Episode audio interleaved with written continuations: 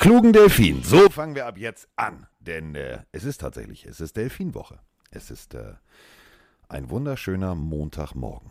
Pille am Morgen vertreibt Kummer und Sorgen. Es ist äh, ja jetzt der Zeitpunkt gekommen, wo wir endlich nach Monaten der Abstinenz, nach monatelangen Christiane F. Gedächtnisentzug endlich wieder montags über Football sprechen können. Und da freue ich mich drauf. Da freue ich mich richtig drauf. Und ähm, bei mir ist der Mann, der mich äh, hat rasen lassen nach Hause und dann schreibt, erst in 10 Minuten. Mike Stiefelhagen, guten Tag. Hi. Ja, läuft super. Geht, äh, der Mann hat gute Laune. Äh, fangen wir gleich mal vorab an. Also heute ist Erniedrigungsmontag, auch Mobbing-Montag genannt.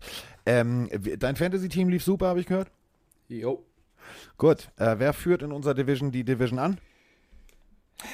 Ich. Diese Antwort ist korrekt, falls du es nicht wusstest, aber es bin immer noch ich. Und äh, wir haben einiges erlebt am Wochenende. Ich habe tatsächlich geile Spiele gesehen und ich möchte vorab eine Lanze brechen für alle da draußen, die genauso durchgedreht sind wie wir, die jetzt wahrscheinlich heute Morgen noch auf dem Game Pass zusammengefasst alle Spiele geguckt haben. Ich habe sie alle gesehen. Ihr könnt mir nichts erzählen. Ich bin völlig hooked. Ich bin völlig NFL-süchtig kannst du mal, also wenn dann die ganze Wahrheit erzählen. Du hast dein Fantasy-Duell gegen den armen, armen Patex gewonnen, weil der arme, arme Patex einen bestimmten Quarterback aufgestellt hat, und zwar Ryan Fitzpatrick. Und dieser Fitzpatrick war verletzt am Anfang des Spiels. Ja, hat deswegen nicht seine Punkte Pits. gemacht. Und mit diesen Punkten hätte er eigentlich nicht gewonnen, weil es waren 10 Punkte Unterschied. Ich wurde von Veronika, ja, ich wurde äh, 20 Punkte, keine Chance.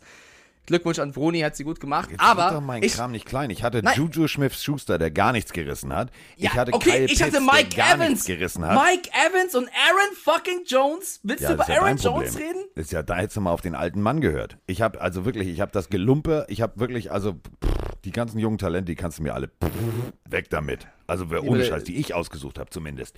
Aber Ach, es ist völlig egal. Wir müssen jetzt über diesen Spieltag sprechen und wir werden über diesen Spieltag sprechen, denn ich habe so viel erlebt, dass ich sage, Alter, es ist einfach nur geil.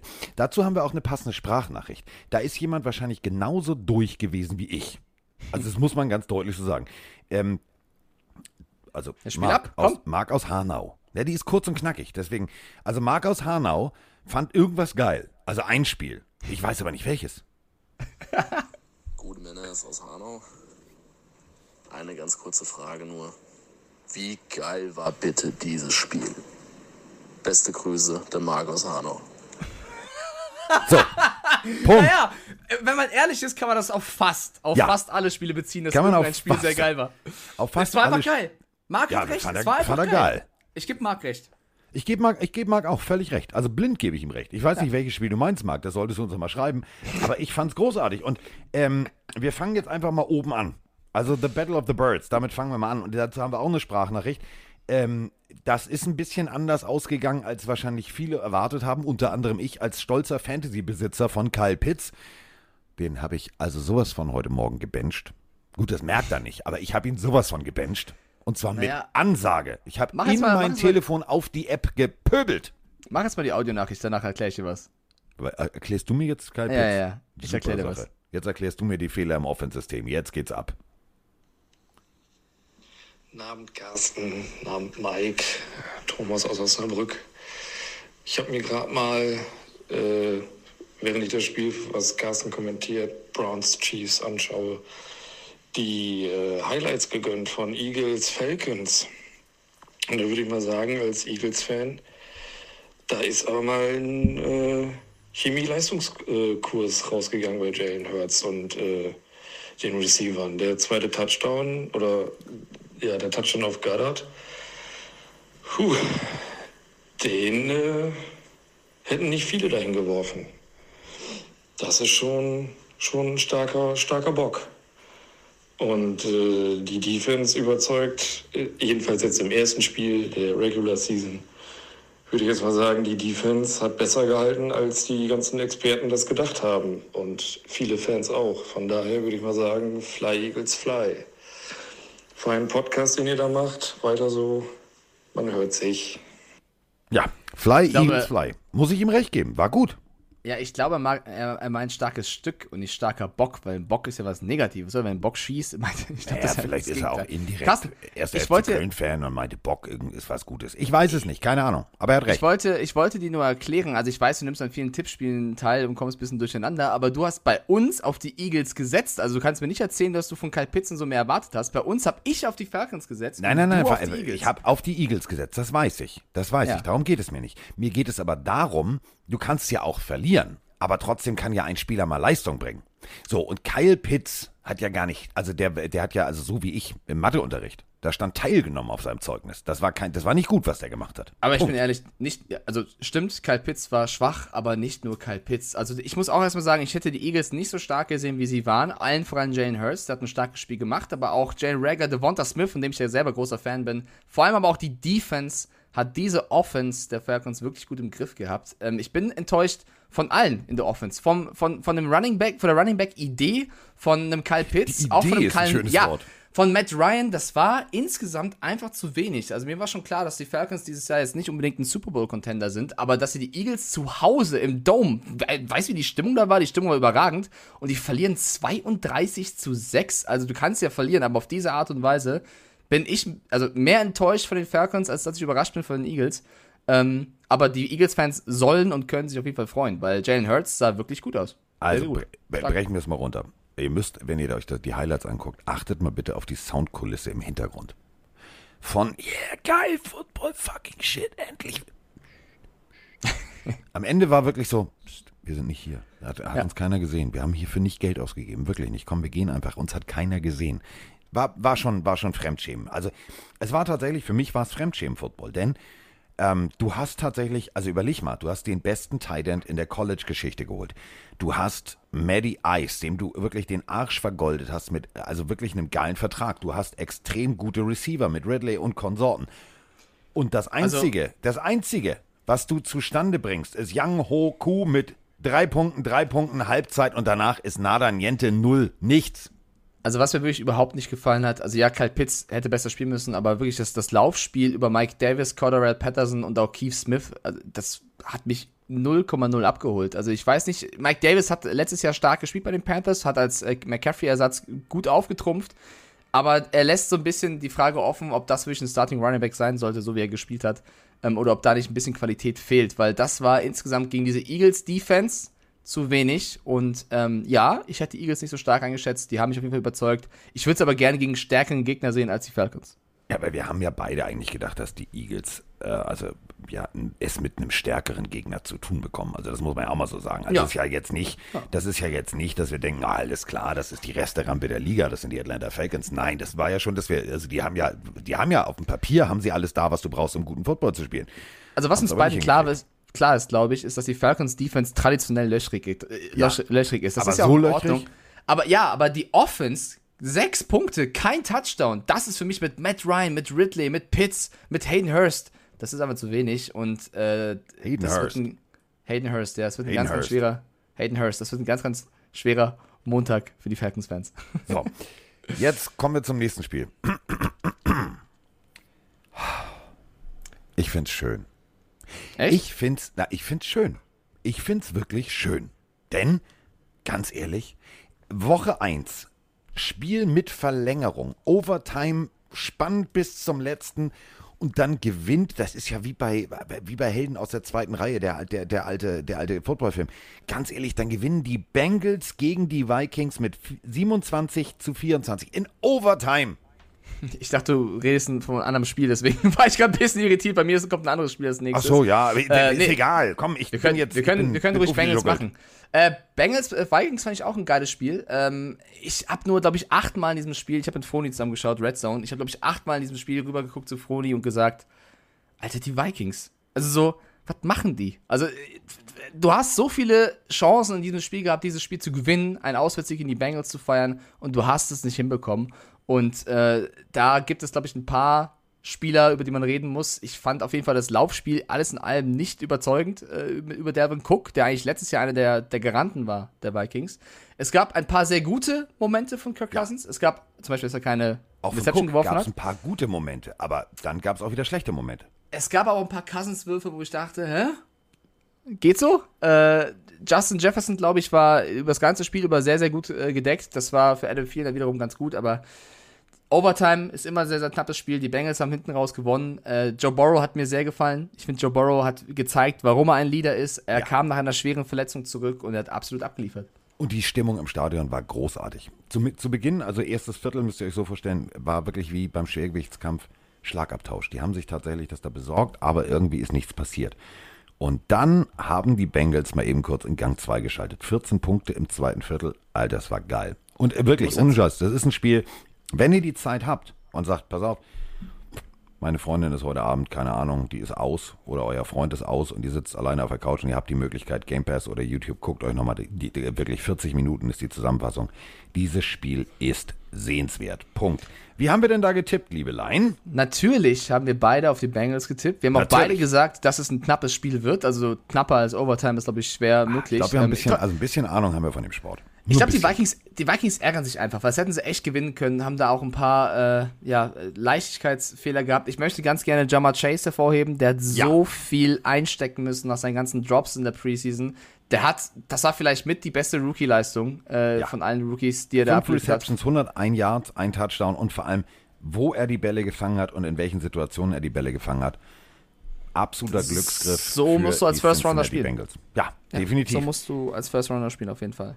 Äh, kommen wir jetzt zu dem Spiel, äh, was wir übersprungen haben. Dann führe ich ja im Tippspiel, habe ich gerade mitbekommen. Das ist, du äh, führst nicht, mit einem Punkt, ja. Gar nicht so schlecht, gar nicht so nee. schlecht. Hör mal auf jetzt. okay, ja. ähm, ja, jetzt, äh, also da habe ich daneben gelegen. Da habe ich völlig daneben gelegen. Also jetzt, also mal ehrlich, mal ehrlich. Punkt 1 habe ich Josh Allen in meinem Fantasy-Team. Arschlecken 220. 51 Pässe versucht, davon nur 30 angebracht. Das klingt alles cool. Es sah aber nicht rund aus. Das war nicht die Bills Offense, die man sonst kennt. Definitiv nicht.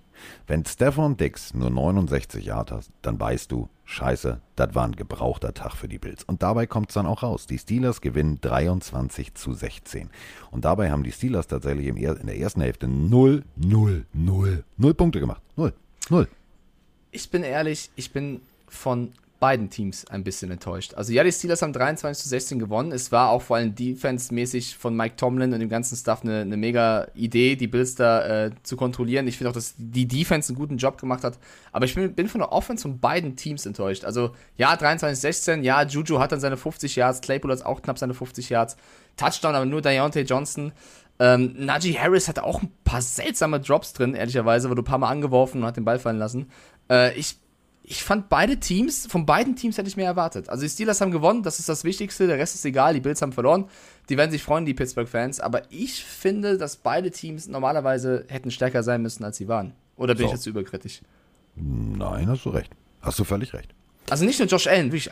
Nein, also das ist, das ist Quatsch. Also wir können jetzt nicht nur sagen, Josh Allen ist schuld, sondern es war auch defense-technisch war es von den Bills nicht rund. Die haben teilweise, also wirklich in der, in der Zonenverteidigung, haben die Löcher gelassen. Es ist ja völlig klar, also stellt es euch so vor, du hast die D-Line, dahinter hast du die Linebacker und dann hast du dahinter natürlich die Safeties. Und wenn du jetzt eine Zonenverteidigung spielst, dann übergibst du ja, also da ist ja dann wie eine Grenze. So, und diese Grenze musst du irgendwie bedienen. Das bedeutet, der Linebacker lässt sich ein Stück zurückfallen, steht dann sozusagen direkt auf der Grenze. Wenn der Linebacker aber meint, ah, ich bin ganz geiler Typ, oh, da kommt mir einer entgegen. Ach nee, das ist ja gar keiner. Auch der tut nur so. Dann ist genau diese Schnittstelle natürlich frei. Und wenn der Safety sich dann droppt, also ein Stück zurückgeht, dann ist es Kacke. Dann ist es Kacke. Und was mir da wirklich auf der anderen Seite bei den beiden Steelers ganz gut gefallen hat, Shogun heißt, wenn du, wenn du ab und an präsentierst, dass du blitzen willst, also dieses klassische, Linebacker geht ins Gap und lässt sich dann wieder zurückfallen, das haben die echt gut gemacht. Es sah echt gut aus. Also. Ah, also ich gut. denke bei Shogun ab und zu um was anderes, aber ich weiß, was du meinst. Du bist ein Ferkel, jetzt hör doch mal auf. mal äh, ich möchte kurz sagen, wir haben ein paar Nachrichten bei Instagram auch bekommen, ob TJ Watt denn überhaupt das Geld wert sei, was er bekommen hat. Hast gesehen, ne? Leute, Egal, wer das geschrieben hat, hast gesehen, ne? Nicht nur diese beiden Quarterback-Sacks, der hat ein also einen unfassbaren Effekt auf seine Nebenmänner alleine, dass er da äh, steht und, und, und die, die Offense äh, beackert. Also ich finde, wer sich fragt, ob TJ Watt das Geld wert ist, sollte dieses Spiel schauen, weil der war wieder mal einer der Besten. Äh, er ist es wert.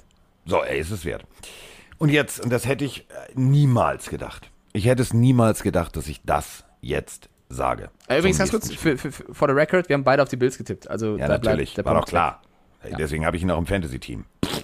Mann. ähm, so. Ja. Also, kommen wir jetzt, also, ich weiß nicht, wie ich das, doch, komm. Ehre, wem Ehre gebührt. Also wir sind so aggressiv, wir beißen auch Kneecaps raus und wir sind, wir, also wir wollen und Ford und Arbeiterstadt und also wir geben alles und wir wollen diese Franchise umdrehen. Das nächste Spiel, über das wir jetzt sprechen, ist für mich eins der geilsten Spiele dieses Spieltags. 49ers gegen die Detroit Lions. Und ich bin positiv überrascht über Jared Goff. Das passiert mir sehr selten. In den letzten Jahren ist mir das fast nie passiert. Denn wir müssen das nochmal ganz deutlich rekapitulieren. Es sieht auf dem Papier aus 41 zu 33. Okay. So, wenn man aber überlegt, dass die 49ers 24 und 7 Punkte in der ersten Hälfte gemacht haben. Und dann haben die Lions sich einfach gesagt, warte mal, ganz ehrlich, wir lassen uns hier jetzt nicht ver vergenusswurzeln. Beinahe wäre es mir rausgerutscht sondern wir halten jetzt mal dagegen. Und dieser Wille, dieser Kampfesgeist, guckt euch bitte mal die Zusammenfassung an, dass die Lions bis zum bitteren Ende noch mit Onside-Kick ins Gesicht von Kittel, da springt der Ball vom Gesichtsgitter weg. Die Jungs haben gekämpft und genau das will Coach Campbell sehen und genau das wollen auch die Fans in Detroit sehen. Also mein Freund, der da lebt, Holger, sagte, wir sind scheiße happy über das Team. Es geht in die richtige Richtung. Punkt.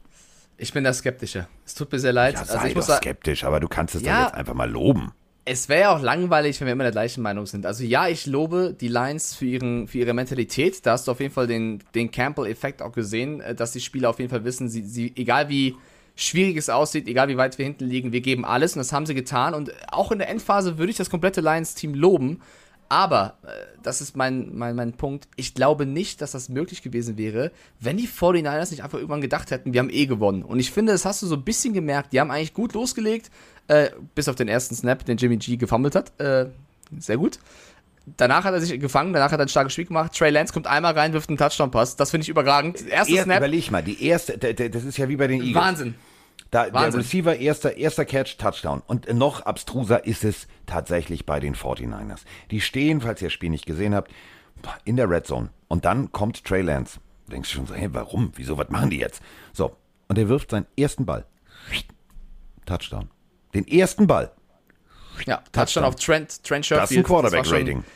War ein geiles Ding. Ich hätte sogar gerne noch ein paar Plays äh, davon mehr gesehen. Also ich habe gedacht, das, das kommt noch ein, zwei Mal öfter. Aber das war so ein bisschen das, was auch äh, Shanahan angekündigt hat, wie er Trey Lance erstmal einsetzen möchte. Hat mir gefallen. Das Quarterback-Spiel Quarterback war in Ordnung. Äh, bitter war halt auch, dass Ray Mostert verletzungsbedingt dann runter musste. Das hast du auch gemerkt. Auch wenn Elijah Mitchell ein starkes Spiel gemacht hat. Ray Mostert mit seinem Speed, der ist nicht so einfach zu ersetzen. Äh, Debo Samuel ein Riesenspiel gemacht. Kittel hatte starke Momente, aber. Ja, und, äh, Sag ruhig. Debo Samuel, ich wollte es nur noch mal sagen, also in unserem lustigen Draft, wo immer dieser komische Typ mit dem Spitznamen der Hodenkönig da vor mir rumgedraftet hat. der Nasco, ja. Ist Debo Samuel, hatte ich auf der Liste und ist direkt vor mir weggegangen. Direkt davor. Ja, und ärgerlich. stattdessen hatte ich, Achtung, Juju Smith Schuster auf dem Feld. Also auf ja, dem Fantasy-Feld das ist ja ärgerlich, aber trotzdem, die 49ers haben für mich in der, äh, im dritten Viertel oder Ende des dritten Viertels einfach aufgehört, Football zu spielen und haben sich für den Lions so ein bisschen runterbeißen lassen. Und es war echt nicht. Ja, aber das ist doch eine knapp. gute Leistung von den Lions. Das musst du doch erstmal hinkriegen. Auch. Ist es auch, aber ich kritisiere da auch immer die 49ers für, weil sie, ich glaube, wenn sie so gespielt hätten wie davor, wäre das nicht möglich gewesen. Ich lobe Jared Goff für die zweite Halbzeit, für, sein, für seine Mentalität, da nochmal zurückzukommen oder das Versuchen zurückzukommen. In der ersten Halbzeit sah er aber auch nicht gut aus. Und das muss man, also da als ah, noch ausgerichtet war, das war so, die Interception of Greenlaw, das war ja, schon. Das ja, war deutlich. Das war, ja, das war nicht so gut. Das ähm, war ein ähm, Geschenk. Das war ein Geschenk. Deswegen, ich bleib dabei, ich sehe die Lions noch nicht so stark. Was mir aber gefällt, ist, Sie haben einfach gekämpft. Und das ist das, was man als Fan sehen will. Wenn du verlierst, dann kämpf wenigstens. Das ist etwas, was die Falcons hätten machen können, nicht getan haben. Gibt noch ein paar andere Teams, die es nicht, äh, nicht getan haben. So, glaube ich, sagt jeder Lions-Fan, ist scheiße gelaufen, aber wir haben unser Bestes gegeben. Amon Ra hatte zwei Catches übrigens noch. Ähm, ja, deswegen bittere äh, Niederlage im Endeffekt für die Lions, weil vielleicht wäre mehr gegangen. Ich glaube aber, die Niners ähm, haben da ein bisschen mehr zugelassen als, als nötig. Pass auf, jetzt kommt eine Überleitung, da kriegen andere Leute Geld für. Wir haben beide übrigens auf Niners getippt. Ja. Den Löwenanteil an diesem Spiel am Ende hatten natürlich die Lions. Und warum wir jetzt Löwenanteil sagen und warum Mike lacht, kann ich euch sagen. Denn jetzt ist der offizielle Zeitpunkt gekommen. Wir machen Werbung. Und das machen wir sehr, sehr gerne. Denn wir kommen jetzt zu einem Produkt, was ähm, Mike und ich tatsächlich richtig, richtig, richtig, und das richtig können wir jetzt 20 Mal dann sagen, geil finden. Und die Rede ist von Löwenanteil. Wenn ihr jetzt sagt, ey, Löwenanteil, was, kenne ich nicht? Ja, solltet ihr kennen. Äh, wir sprechen über das Thema Ernährung und ähm, wir sprechen über Fertiggerichte. Stopp, nein, nicht, nicht, nicht jetzt sagen, uh. so. Mike ist geil, oder? Genau, also es ist quasi, ihr könnt euch verschiedene äh, Portionen bestellen, verschiedene Sorten. Ihr kriegt das in so ja, bisschen größeren Weggläsern geliefert. Ja. Ähm, von Chili con Carne mit Fleisch, ohne, äh, ohne Fleisch, von Linsengerichten, Currygerichten gibt es da einiges. Und Carsten hat mir das zugeschickt und ich habe direkt äh, es genutzt, weil das Gute oder das Beste finde ich daran ist, es ist nicht nur ähm, größtenteils gesund mit vielen Proteinen drin, nein, es ist auch sehr, sehr schnell zubereitet. Und, und das heißt, du, du ballerst das in den Topf, machst den Topf warm, maximal fünf, wenn nicht sogar eher drei Minuten und äh, das Ding ist fertig und du hast ein leckeres Chili. Also das hat mir, als ich faul am Samstag da rumlag, auf jeden Fall geholfen, noch schnell mein Essen zu bekommen. Ich fand es sehr lecker. Und das ist, das ist halt genau der Punkt. Das ist, ähm, ja, also die Jungs haben sich was überlegt. Und das ist, das, das mag ich immer. Und deswegen haben wir gesagt, komm, Mike und ich machen das jetzt. Also Robin und Thomas heißen die beiden. Ähm, und die haben gesagt, pass mal auf, sie möchten gerne eine gesunde und natürliche Ernährung möglich machen. Und das ist ja genau der Punkt, möglich machen. Es ist möglich loszugehen, alles einzukaufen, zu machen und zu tun. So, aber Mike macht da Twitch, der ist bei RAN hin und her, hin und her, Bruni genau dasselbe. Und bei mir ist es ja auch nicht anders. Mal eben was Gesundes zu essen, wird meistens ersetzt, seien wir ehrlich, zum Beispiel in der ProSieben-Kantine durch irgendein belegtes Brot oder was auch immer. Ist jetzt nicht so geil. So.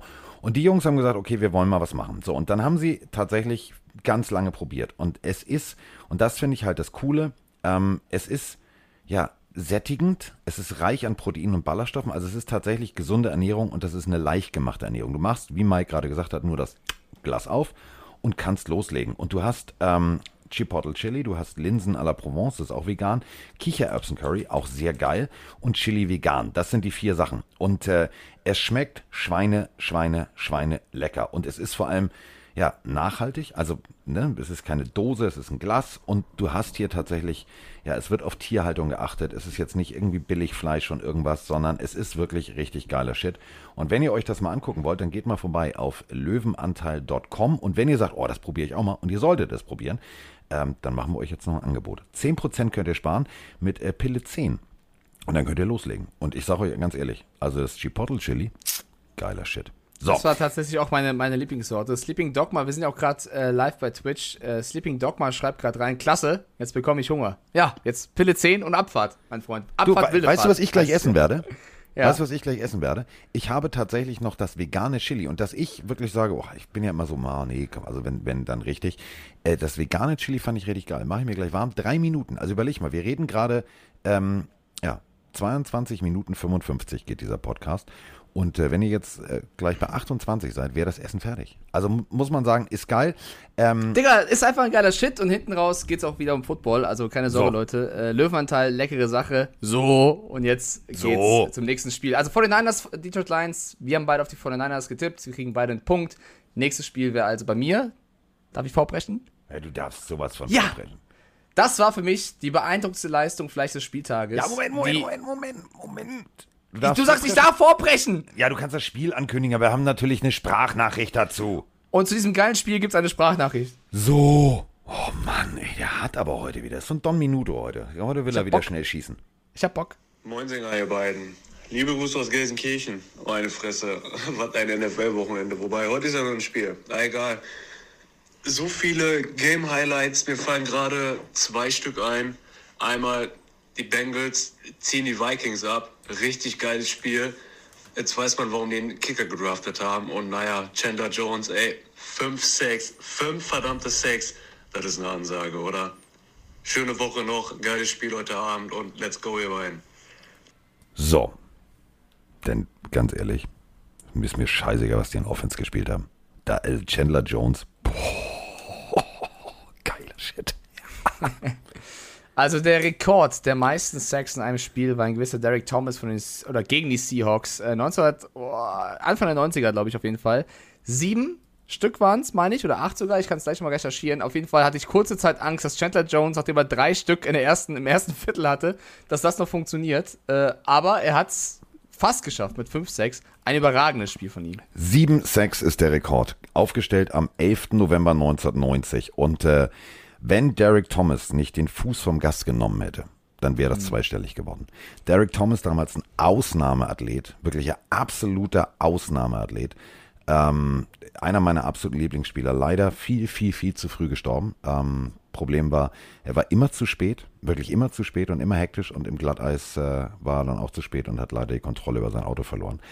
Aber ähm, es hat mich tatsächlich, und das muss ich ganz ehrlich sagen, an meinen Lieblingslinebacker, an Derek Thomas erinnert, was Chandler Jones da abgeliefert hat. Der hat regelmäßig Meet Me at the Quarterback gespielt. Der hat Tannehill wie so eine Tanne regelmäßig gefällt. Zack, zack, zack. Dabei ist noch nicht mal Weihnachten.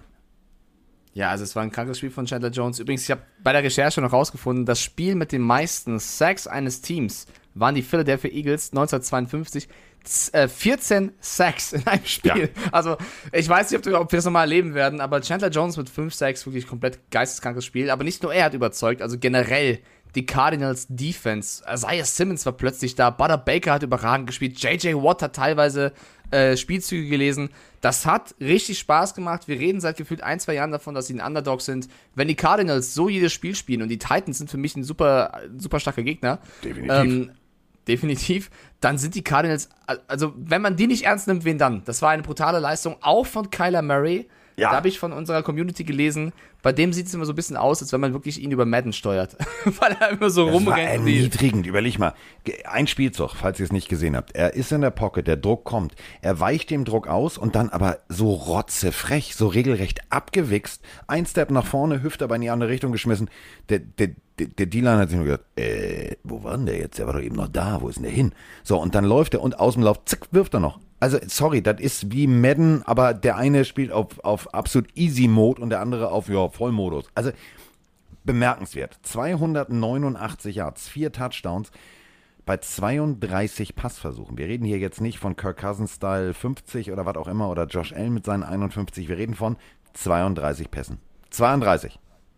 Ja, einfach Geiler ein geiles Stück, geiles, äh, geiles Stück DNA. Aber die anderen Receiver, ich meine, Hopkins, von dem erwartet man, dass der krasse Catches macht. Christian Kirk auf einmal zu so einem zweiten Hopkins geworden. Nebendran stand noch irgendein AJ Green. Du hast dann äh, als, als Läufer James Conner oder Chase Edmonds. Also, wie willst du diese Offense und Defense stoppen, wenn sie so funktioniert? wenn sie so stark spielt. Und genau das gleiche haben sich, glaube ich, auch die Tennessee Titans gefragt, von denen man aber auch irgendwo enttäuscht sein muss. Also, ja, ja Derrick Henry kommt nicht ins Laufen, mag sein aber auch Tannehill, zwei Fumbles, äh, Würfe dabei gehabt, wo du echt gedacht hast, wo ist der Ryan Tannehill vom letzten Jahr? Der war nicht ähm, da. Das war schon. Der war nicht da. Nee. Also, also ich meine, AJ Brown, Julio Jones, wo?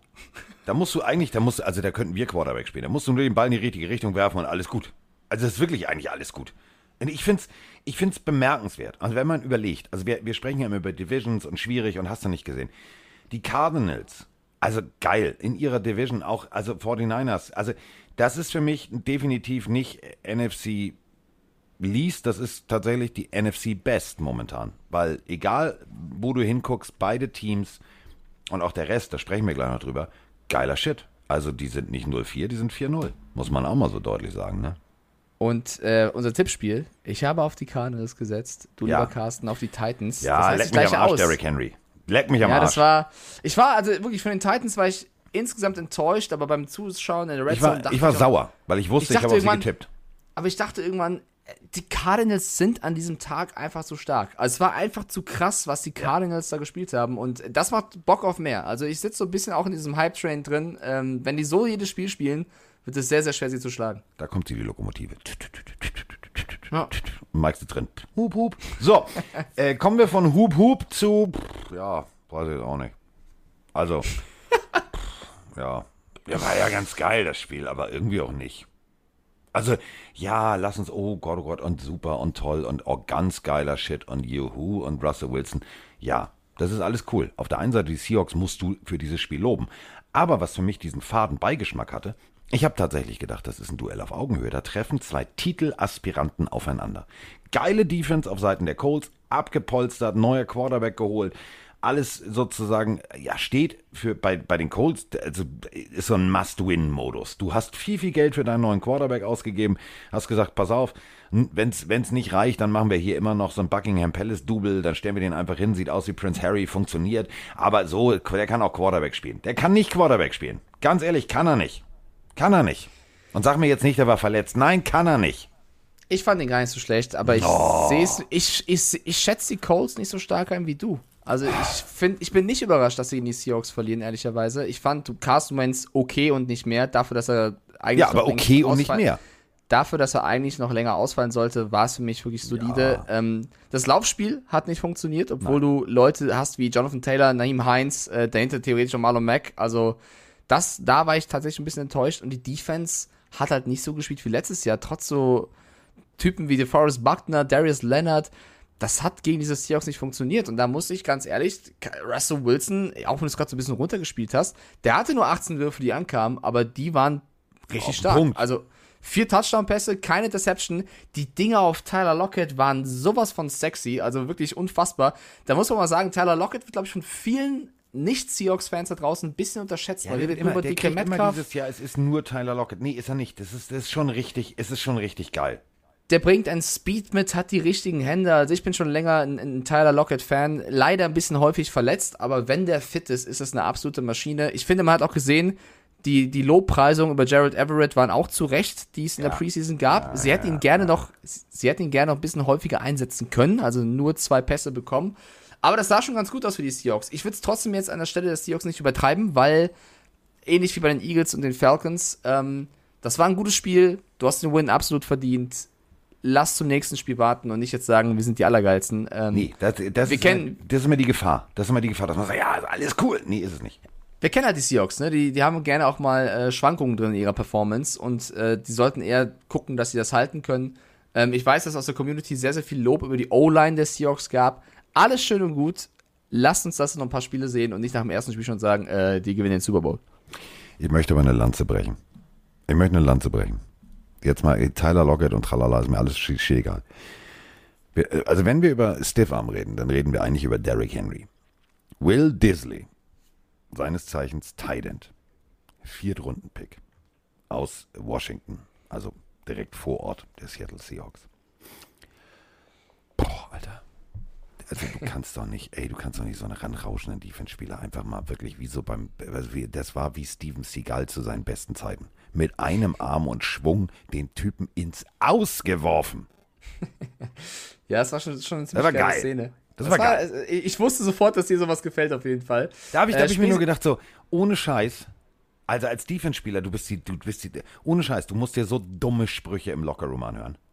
Weil Du kommst da angeflogen und kannst eigentlich den Typen wirklich echt unten fällen. Und dann kommst du viel zu hoch. Und dann ist schon mal der erste Fehler. Den Typen, so, so ein Riesenviech wie Disley kannst du nicht. Das geht nicht. Kannst du nicht hochtackeln wollen. Der Typ ist riesig. So. Der ist 6'4, wiegt 200, äh, ich glaube 270 äh, Pfund. Das ist ein Riesenkerlchen. Und wenn du den oben versuchst, hast du schon mal verloren. Und wenn der dann auch noch so reaktionsschnell mit seinem Arm wirklich wie so eine Aikido-Meidebewegung macht. Alter, war geil. Hat mir gefallen. So. Schön beschrieben. Äh, Spesinato schreibt gerade im Twitch-Chat, naja, aber die Running Backs der Colts sind auch die beiden mit den Most Receiving Yards. Ja. Ja, aber was, deswegen heißt also, Running Back. Das, das sollte nicht so sein, dass sie die beiden Spieler sind mit den Most Receiving Yards. Also. Da findest du schon mal den Fehler in deiner Aussage an sich. Ja, das also ist Zach so wie Capri-Sonne mit Papiersträumen. Das ist richtig gemeint, aber schlecht gemacht. Zach Pascal hat ja zwei Touchdown-Bälle gefangen, hat kein, kein, schlechtes Spiel gemacht, aber also die Colts haben ehrlicherweise für mich so gespielt, wie ich es erwartet habe, und die Seahawks haben sie besiegt. Mehr muss ja. man nicht sagen. Ich fand es aber trotzdem vor allem im ersten Viertel noch ein bisschen träge. Also auch DK Metcalf hat ja Ewigkeiten keinen Ball bekommen.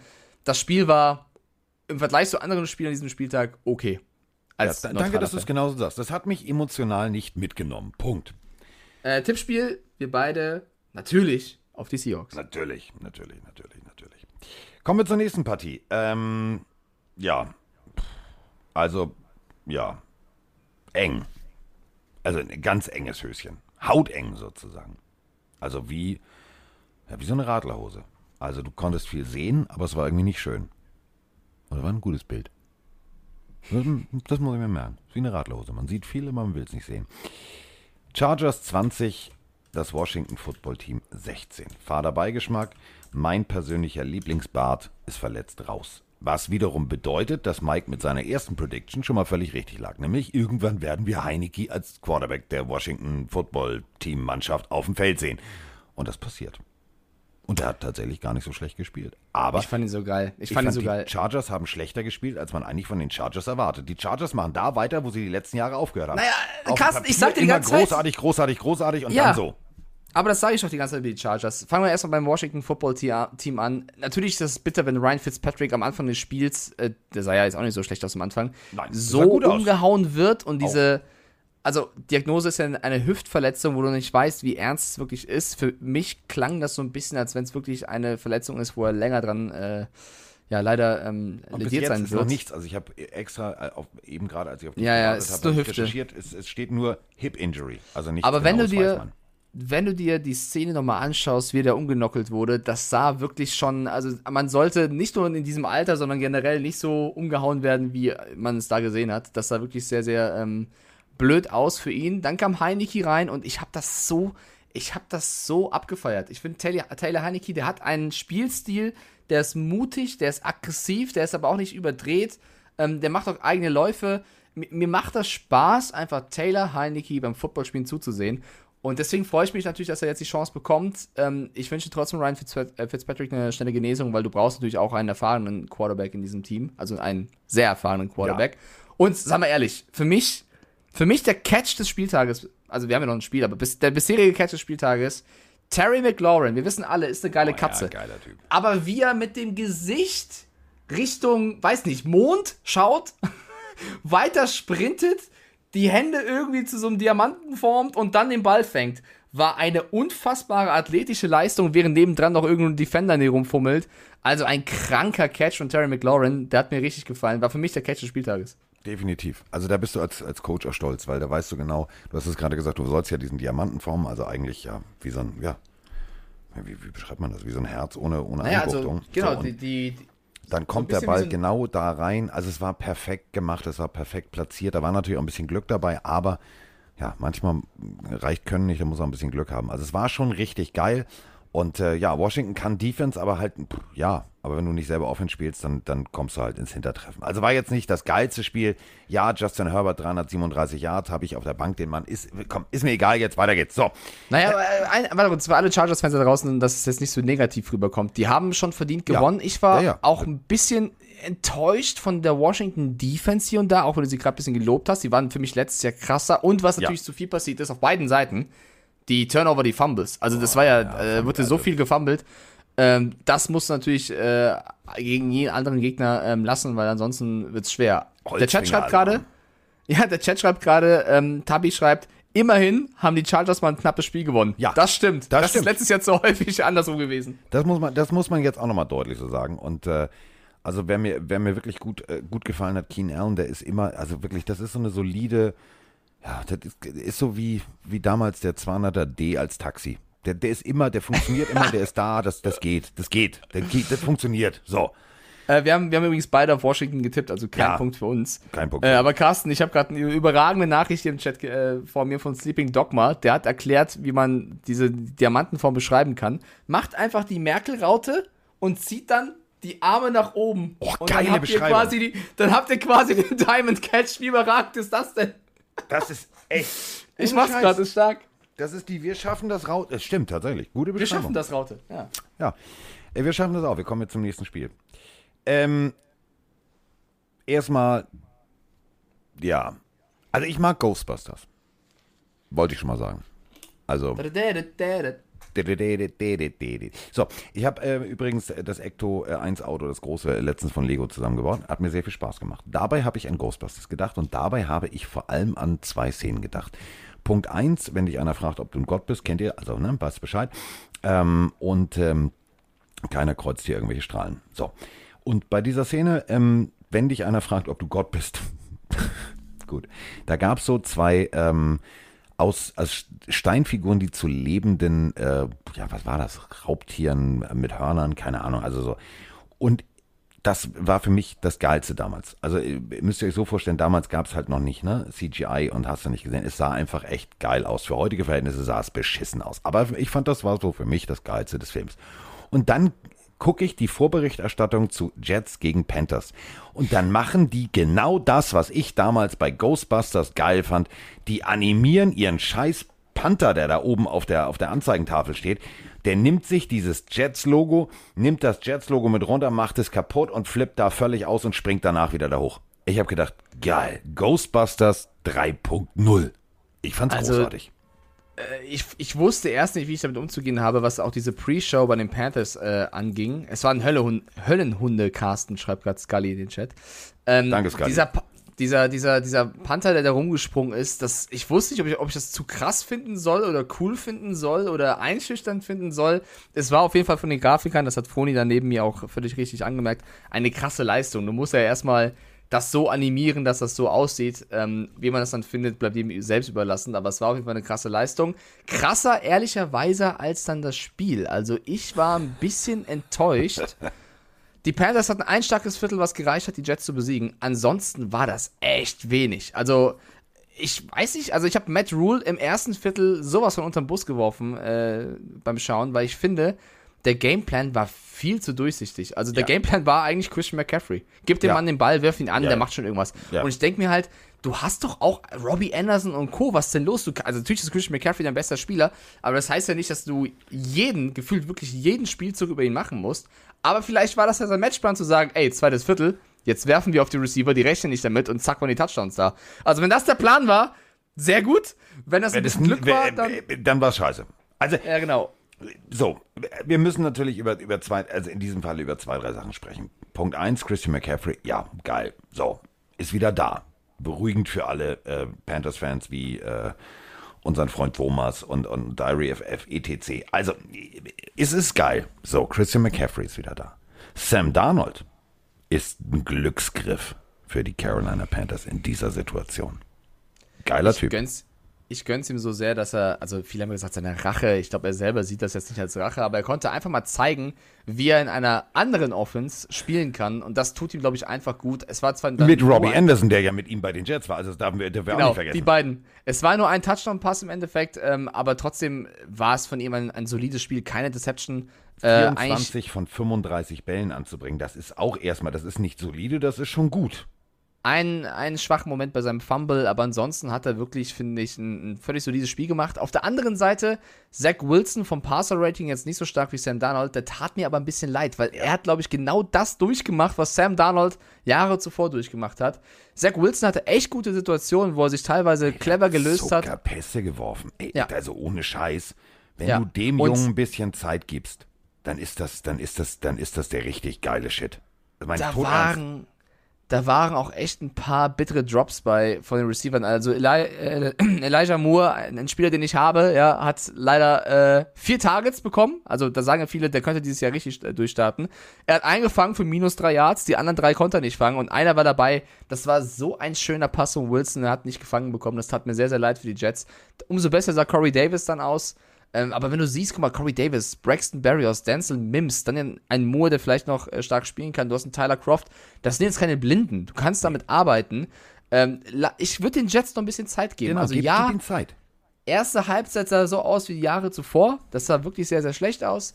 Aber ähm, ich glaube, die Jets sind ein Kätzchen, was irgendwann zum Raubtier werden kann. Warten. Oh, schön formuliert. Ich würde es anders formulieren. Ich würde es anders Ja. formulieren. Das ist so wie, du hast eine richtig gute Traube, du erntest diese gute Traube und du hast schon einen leckeren Federweißen und du weißt, da kommt ein richtig guter Wein raus. Und das ist so. Ohne Scheiß. Robert Saleh tritt da gerade Trauben, barfuß. So schön Ja, auf. Stellt euch einfach italienische Musik. Stellt euch einfach Dean Martin mit Badabing und der singt da richtig schön auf italienische Amore. Und Saleh tritt in einem Holztrog, tritt der gerade Trauben. Und unten kommt tatsächlich Wilson und Co. raus. Und das ist schon abgefüllt. Aber warte mal ab, wenn das Ding fertig ist. Das wird richtig geil. Das wird echt gut. Hoffentlich korkt er nicht. Warum zum, warum habe ich auf die Jets getippt? Habe ich auf die Jets getippt? Du hast auf die Jets getippt, ja? Habe ich wirklich auf die Jets Ja, getippt? du hast ich auf die dachte Jets safe, getippt. ich hätte auf die Panthers. Okay, du hast Nein, auf die hast du Panthers, du kriegst den Punkt. Ich habe auf die Jets getippt? Du hast auf die Jets getippt. Was war, war ich besoffen? Nein. Aber du wolltest vielleicht ein bisschen Liebe von Gangrene Germany haben oder so. Keine Ahnung. Vielleicht. Okay, ja, nächstes Spiel. Ja, ähm, fangen wir mal ganz vorne an. Ähm, du spielst in der Highschool. Du hast noch nie ein Spiel verloren. Du spielst im College. Du hast noch nie ein Spiel verloren. Und dann wirst du als der Heilsbringer der Heilsbringer geholt und du hast den geilsten College-Coach ever, ever, ever. Und dann spielst du dein erstes NFL-Spiel. Du wirfst relativ gut, aber auch ein bisschen ungenau. Vier Bälle fallen runter, dann gibt es noch sechs Strafen dazu, zwei Interceptions, zweimal drei und raus, einen von vier beim dritten Versuch. Kann man einfach mal sagen, das ist scheiße. Und ähm, die Jacksonville Jaguars, also die Jacksonville Jaguars, die den First Overall Pick hatten und die tatsächlich, und das meine ich ernst, letztes Jahr sehr guten Football gespielt haben. Das, also Pornoschnörres war echt gut, teilweise. Die hatten aber nicht das Personal. Jetzt hast du das Personal geholt und verlierst gegen Festhalten. Die Houston Texans. Ja, also äh, ich, für mich hat das mehrere Punkte. Also ich finde auch Trevor Lawrence oder generell die Jaguars haben den Anfang so verpennt. Also auch diese hochgelobte Defense um Miles Jack und Konsorten, das war einfach in Anbetracht, dass du gegen die Houston Texans gespielt hast, einfach schlecht. Also Lawrence hat so viel Wildes versucht, hat dann hinten raus zum Glück noch gezeigt, dass er ein guter Quarterback ist, aber man muss das halt immer in der Relation setzen zu dem, als was er angepriesen wurde. Es hieß ja, es ist, es ist der beste Quarterback der nächsten zehn Jahre. Und das also gerüchteweise kann der auch übers Wasser gehen. Nicht, weil er aussieht ja. wie Jesus, aber weil er für, für, für alle der große Heilsbringer ist. Vielleicht ist fehlte auch, Jesus, vielleicht. vielleicht, vielleicht fehlte Jesus da auch einfach der Segen Gottes. Ich weiß es nicht. Aber dem Spiel war ja, sagen wir mal ehrlich, also Trevor Lawrence hat teilweise, wenn wir schon bei Jesus sind, geguckt wie Jesus an Karfreitag. Also der hat die Nägel gespürt. Ja, aber jeder steht ja irgendwann auf nach seinem Rebirth. Also das kann ja, das kann ja auch schon passieren. Nee, das ich ist The Walking Trevor Dead. Das ist wieder was anderes. Vielleicht sieht er dann noch anders aus. Aber auf der anderen Seite, ganz kurz, die Houston Texans. Ich habe vor diesem Spiel gesagt, ich glaube, die Houston Texans sind für mich das zweitschwächste Team der NFL. Ich sehe die Lions so ein bisschen schwächer.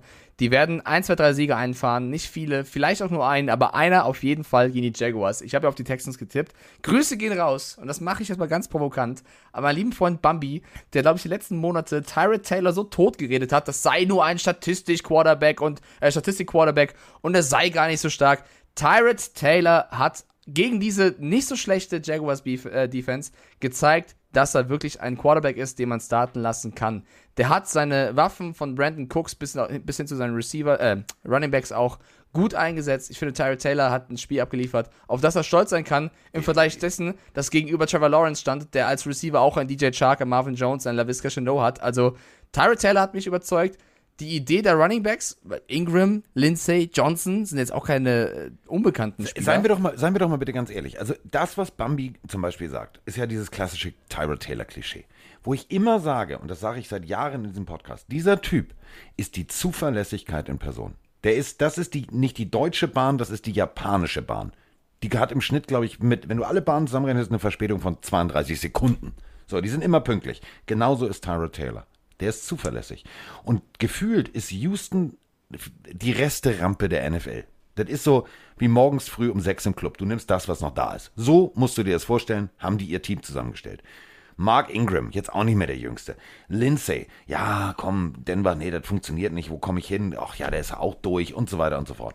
Und dieses Team hat funktioniert und sie haben guten Football gespielt. Und das muss man sagen. Die haben nicht glücklich gewonnen, weil Jacksonville so schlecht war, sondern sie haben richtig geilen Football gespielt. Punkt. Ja, ich finde die Offense auch echt gut. Äh, also klar, der Sean Watson, wenn der spielen würde, wäre das nochmal ein anderes Niveau, anderes Level. Ich finde, Tyree Taylor hat es dennoch sehr gut gemacht. Was ich aber kritisiere, die Houston Texans Defense ist jetzt nicht etwas, wovon man eigentlich Na, übertrieben ja, Schiss haben müsste. Nee, das, das Und da, die Texans haben gewonnen, aber ich finde, als Jaguars-Team 37 Punkte zu kassieren und selber nur 21 zu machen, ist für mich eine der Enttäuschungen dieses Spieltags, dass die Jaguars sich haben so herspielen lassen. Und äh, Herzlich willkommen, Urban Meyer. Das ist die NFL und die heißt nicht ohne Grund, nicht für lange. Ich wollte gerade sagen, die ähm, Medien, also allen voran einem Schäfter, hat ja schon berichtet, dass es wohl jetzt schon, das haben wir auch schon im Podcast angesprochen, Probleme im Umfeld von Urban Meyer gibt. Viele Spieler sehen ihn als zu temperamentvoll und er sei ein bisschen zu hitzköpfig. Und das sei jetzt schon ein Problem äh, mit ihm. Und ich habe so ein bisschen das Gefühl, wenn die Jaguars jetzt weiter hinterherlaufen, dann könnte das, auch wenn sie ihm einen guten Vertrag gegeben haben, der erste Stuhl sein. Ich sage nicht, von dem er fällt, aber von dem er ein bisschen wackelt. Weil Urban Meyers Problem, in Anführungszeichen, ist, er kommt vom College, er hat immer ein Team, was für ihn gekämpft hat, gebissen hat, was in ihn vertraut hat. Aber. Und, und stopp, stopp, stopp. Das, noch eine Sache, die, die hast du in deiner Liste vergessen. Der immer die besten Talente hatte. Richtig. auf die er zurückgreifen konnte. Richtig. Und das führt zu was? Dass er eigentlich fast immer Erfolg hatte. Und wenn du als Coach natürlich immer Erfolg hast, ist es einfacher, dein Lockerroom zusammen zu bekommen und dass sie dir vertrauen. Wie ist es aber, wenn du den besten Quarterback der nächsten zehn Jahre laut vielen Draft-Boards äh, hast und dann ein Team hast, was das Gewinnen in den letzten Jahren jetzt nicht so gewohnt war und plötzlich fängt das Verlieren an? Glauben sie dann immer noch an dich? Das ist die NFL, das ist kein College Football mehr. Und ich glaube, das wird ein Clash in den nächsten Wochen, den werden wir nicht nur medial zwischen Urban Meyer und dem Team mitbekommen. Jetzt ist halt die Frage, hat er das drauf oder hat er es nicht drauf? So. Kommen wir jetzt von einem Trainer, der sich beweisen muss und der sehr, sehr hitzköpfig ist, zu einem Trainer, der gefühlt nur einen Gesichtsausdruck hat. Das ist nämlich ein wackelnder Schnurrbart. Das Spiel, was ich kommentieren durfte, ich habe vorher gesagt, das ist für mich das vielleicht geilste Spiel in der AFC. Das ist ein Rematch von dem Spiel, wo in den Playoffs Mahomes so in den Boden eingearbeitet wurde, dass er danach mit dem linken Auge in die rechte Hosentasche gucken konnte. Der musste raus. Und äh, trotzdem haben die Chiefs dann noch die Browns geschlagen. Also, Revanche war vorprogrammiert. Und ich habe tatsächlich mit dem Line-Spiel hier mein Spiel gehabt, wo ich sage, Danke, dass ich es kommentieren durfte, denn es war für mich mit das geilste Spiel an diesem kompletten Sonntag. Es war so mega geil. Die Chiefs haben am Ende gewonnen. Ja, alles cool. Aber ich muss ganz ehrlich sagen, ich ziehe so meinen Scheißhut, den ich momentan nicht aufhab, vor den Cleveland Browns. Du gehst ins Arrowhead Stadium, wo im Schnitt 102 dB sind, in der Spitze 142 dB. Das ist so, als wenn Mike seinen Kopf in die Abgasturbine von so einer, von so einer F-14 Tomcat steckt. Das ist scheiße laut. Danach, du hörst nichts. Kann du, ich nicht empfehlen, ja. Und du, du, du, du, du, du, du, also 8 Punkte, 14 Punkte und damit gehst du in die Halbzeit. Ey, das musst du erstmal hinkriegen. Also ich stimme dir vollkommen zu. Kurzer Nachtrag noch, wir haben beide auf die Texans getippt, nur das ja. ist fürs Protokoll. Wir haben beide richtig getippt. Wir haben hier beide auf die Browns getippt, weil wir beide auf diesem Browns Hype Train sind und sagen, die Browns sind für uns ein Super Bowl Contender. Sind sie und auch? Sie haben das, ja, sie haben das in diesem Spiel auch gezeigt. Bisschen bitter war natürlich, dass OBJ, der vielleicht auch hätte ein Faktor sein können, sich beim Warm-up äh, was zugezogen hat, beziehungsweise man hat nach dem Warm-up entschieden, dass er nicht spielen kann. Vielleicht ein Faktor, der gefehlt hat, aber nichtsdestotrotz, wenn die Chiefs nicht Patrick Mahomes hätten, hätten sie das Spiel nicht gewonnen. Ist meine Aussage. Du hättest jeden, auch ein Tom Brady, auch ein Aaron Rodgers, auch ein, wenn Patrick Mahomes nicht in seiner mobilen Art, wie er sich oft befreit hat und dann werfen konnte, wie also wie crazy war dieser Pass auf Tyreek Hill über weiß ich nicht wie viele Yards, das war ja vollkommen krank. Ich glaube, es waren 75 oder so am Ende der Touchdown. Also das war pervers. Also das war Es das war, war, unfassbar. Viel Glück, viel, viel Talent, viel Können. Ja, Wahnsinn. Unglaublich. Also hätte dieses Team nicht Patrick Mahomes gehabt, hätte dieses Team gegen die Browns verloren, weil die haben so, mit so viel Leidenschaft gespielt. Äh, Kareem Hunt und Nick Chubb so clever eingesetzt. Anthony Schwarz hat ein geiles äh, Spiel gemacht. Deswegen, ich wollte dich eben nicht unterbrechen. Meine Geräusche klangen nicht. Ich muss nicht aufs Klo. Macht euch keine Sorgen, der Podcast geht noch weiter. Aber es war. Achso, ja, sag doch. Du hast äh, gesagt, ja, und es ist schade, dass OBJ nicht da war. Nein. Nein. Für die erste Partie das klingt jetzt völlig abstrus. Und bevor ihr mich jetzt verteufelt und gleich bei, bei, bei Social Media irgendwie sagt, ah, der Typ ist ja nicht ganz dicht, lasst mal ganz kurz diese Information sagen. Du hast ein Team, ein junges Team, du hast einen jungen Coach und du hast eine, ich sag mal so, eine Receiver-Diva, oh, das reimt sich, Receiver-Diva, eine Receiver-Diva, die nicht unbedingt einfach ist. Jetzt hast du mit Schwartz zum Beispiel einen extrem jungen, talentierten, hungrigen Rookie. So. Und du hast tatsächlich ein Offensivsystem, wo jetzt der beste Beweis erfolgt ist, dass du Plug and Play, the next man abspielen kannst und du kannst richtig guten Football spielen. Und ich glaube tatsächlich, dass für das, was die Browns da erlebt haben, auch dass sie knapp verloren haben und dass Baker Mayfield am Ende sehr sympathisch geweint hat, ähm, ist genau das das Beste. Denn du merkst jetzt und du merkst als Organisation, du merkst als Coach, ich muss mich nicht, was meinen Gameplan angeht, komplett auf OBJ fokussieren. Und das macht für die nächsten Wochen die Offense der Browns viel, viel, viel effektiver. Weil jetzt sitzt ein Stefanski und sagt, warte mal, da kann ich noch den Spielzug spielen, da kann ich noch den Spielzug spielen, da kann ich noch den Spielzug spielen, weil Schwartz halt komplett überzeugt hat.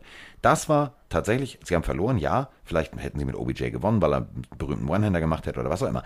Aber für das Offensivsystem der Browns war das das Beste, was ihm passieren konnte.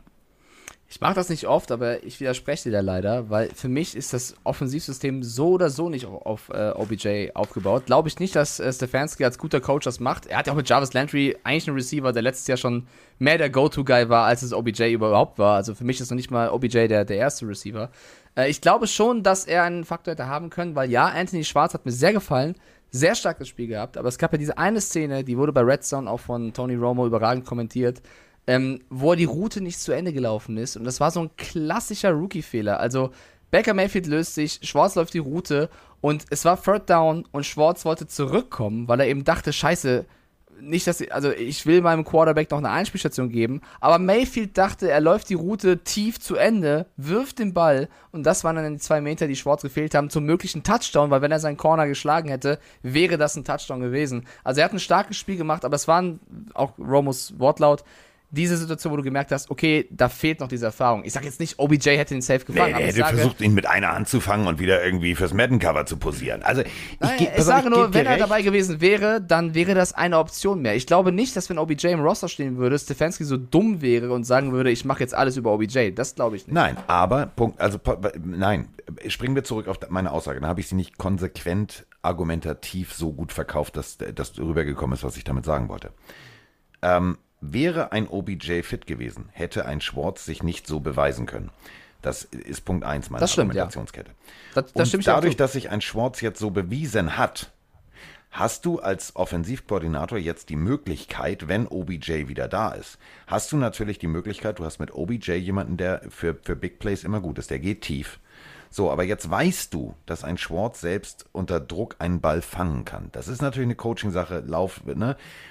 Im College ist es tatsächlich so, dass vielen Spielern gesagt wird, pass auf, wenn dein Quarterback unter Druck gerät, komm ihm entgegen, komm zurück. So, das wird er in seinem Unterbewusstsein noch gehabt haben und ist umgedreht. So, okay, Baker Mayfield ja, hat den Arm, dann. schafft das, genau, Baker Mayfield schafft das. So, im College ist, schafft es nicht jeder. So, das musst du noch aus dem Kopf rauskriegen. Aber was ich damit sagen will ist, wenn jetzt ein OBJ wieder da ist, du hast rechts und links außen, hast du OBJ und Jarvis Landry, dann hast du daneben versetzt zum Beispiel ähm, Schwartz, du hast dann noch Njoku und Konsorten.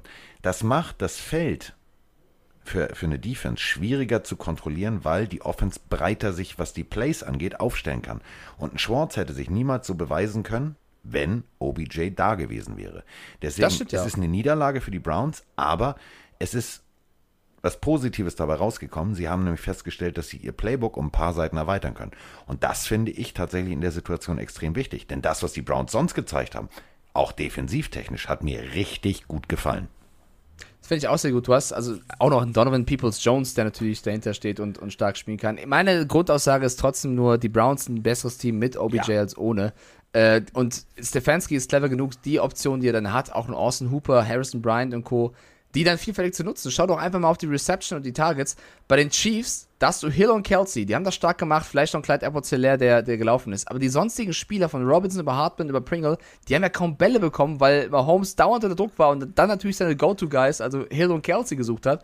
Bei den Browns hast du so viele verschiedene Receiver gehabt in dem Spiel, weil die einfach viel, äh, viel äh, variabler gespielt haben. Und das gegen die Chiefs so knapp zu verlieren, mit dieser Defense-Leistung. Sie hatten ein paar bittere Flaggen, die man noch abstellen muss. Also so ein paar auch äh, ja. Unkonzentriertheiten von Miles Garrett, die ich sonst so nicht kenne, wo er auch ein paar Flaggen gezogen hat, wo ich dachte, äh, war nicht so clever. Also du hast gesehen, die hatten Bock. Die werfen den ersten Touchdown und was machen sie? Eine Two-Point. Also wie viel Eier auf dem Tisch willst du ein Arrowhead zeigen? Das hat mir extrem viel gefallen. Ich glaube, die Browns, wir werden sehr viel Spaß an denen haben. Baker Mayfield, trotzdem muss man bei allem Lob auch sagen, ohne Touchdown-Pass. Also auch er auch wenn ich ihn sehr sympathisch fand, wie er danach emotional wurde, hat auf jeden Fall auch noch Potenzial nach oben. Aber nicht vergessen, auswärts gegen die Chiefs, ganz knapp verloren, mega Leistung. Ich möchte die Chiefs nicht runtermachen, die haben das Spiel kämpferisch dann auch verdient gewonnen, weil so musste er erstmal zurückkommen. Browns aber trotzdem Hut ab, äh, gefällt mir und ich habe Bock auf mehr. So. Auf was haben wir beide gesetzt? Auf die Browns. Jetzt kommen wir zur Partie, wo wir nicht auf dasselbe Team gesetzt haben. Und das Ganze hat schon mal einfach einen historischen Hintergrund. Denn ähm, mein Herz ist einfach nur mal so ein bisschen aqua, ein bisschen orange. Und ich mag halt gerne Säugetiere, die komische Geräusche machen und Bälle jonglieren können und einfach mal charmant sind, nett sind. Und auf der anderen Seite gab es die Patrioten. So im Stechschritt, meistens marschierend. Es war ein nicht geiles Footballspiel, das muss man leider deutlich so sagen. Also man hat gemerkt, dass beide Jungs, Mac Jones als auch Tour, noch nicht so die Routine haben, die man haben muss, um ein NFL-Team zu führen. Aber das ist mir völlig lax, das ist mir völlig scheißegal. Yes, Baby, Platz 1 in der Division, die Dolphins haben gewonnen. 17-16. Wie geht's dir dabei? Die Dolphins haben gewonnen, du hast auf die Dolphins gesetzt, ich auf die Patriots. Ich ja. gratuliere dir erstmal, wie es äh, als fairer Verlierer aus sein soll. Herzlichen Glückwunsch zum, zum 17-16-Sieg der Dolphins über die Patriots. Ähm, ich finde die, also jetzt, hoffentlich werde ich jetzt nicht zu sehr aus, aus meiner Fansicht sprechen, aber meine persönliche Meinung ist tatsächlich, dass die Patriots diesen Sieg weggeworfen haben aufgrund von zu vielen Fumbles, äh, Fehler von, von, von Rookies, also Ramondre Stevenson zum Beispiel, überragende Preseason gespielt, aber du hast einfach in gewissen Situationen auch bei seinem Fumble gemerkt, der ist leider noch kein Sony Michel, wie wir ihn mal hatten.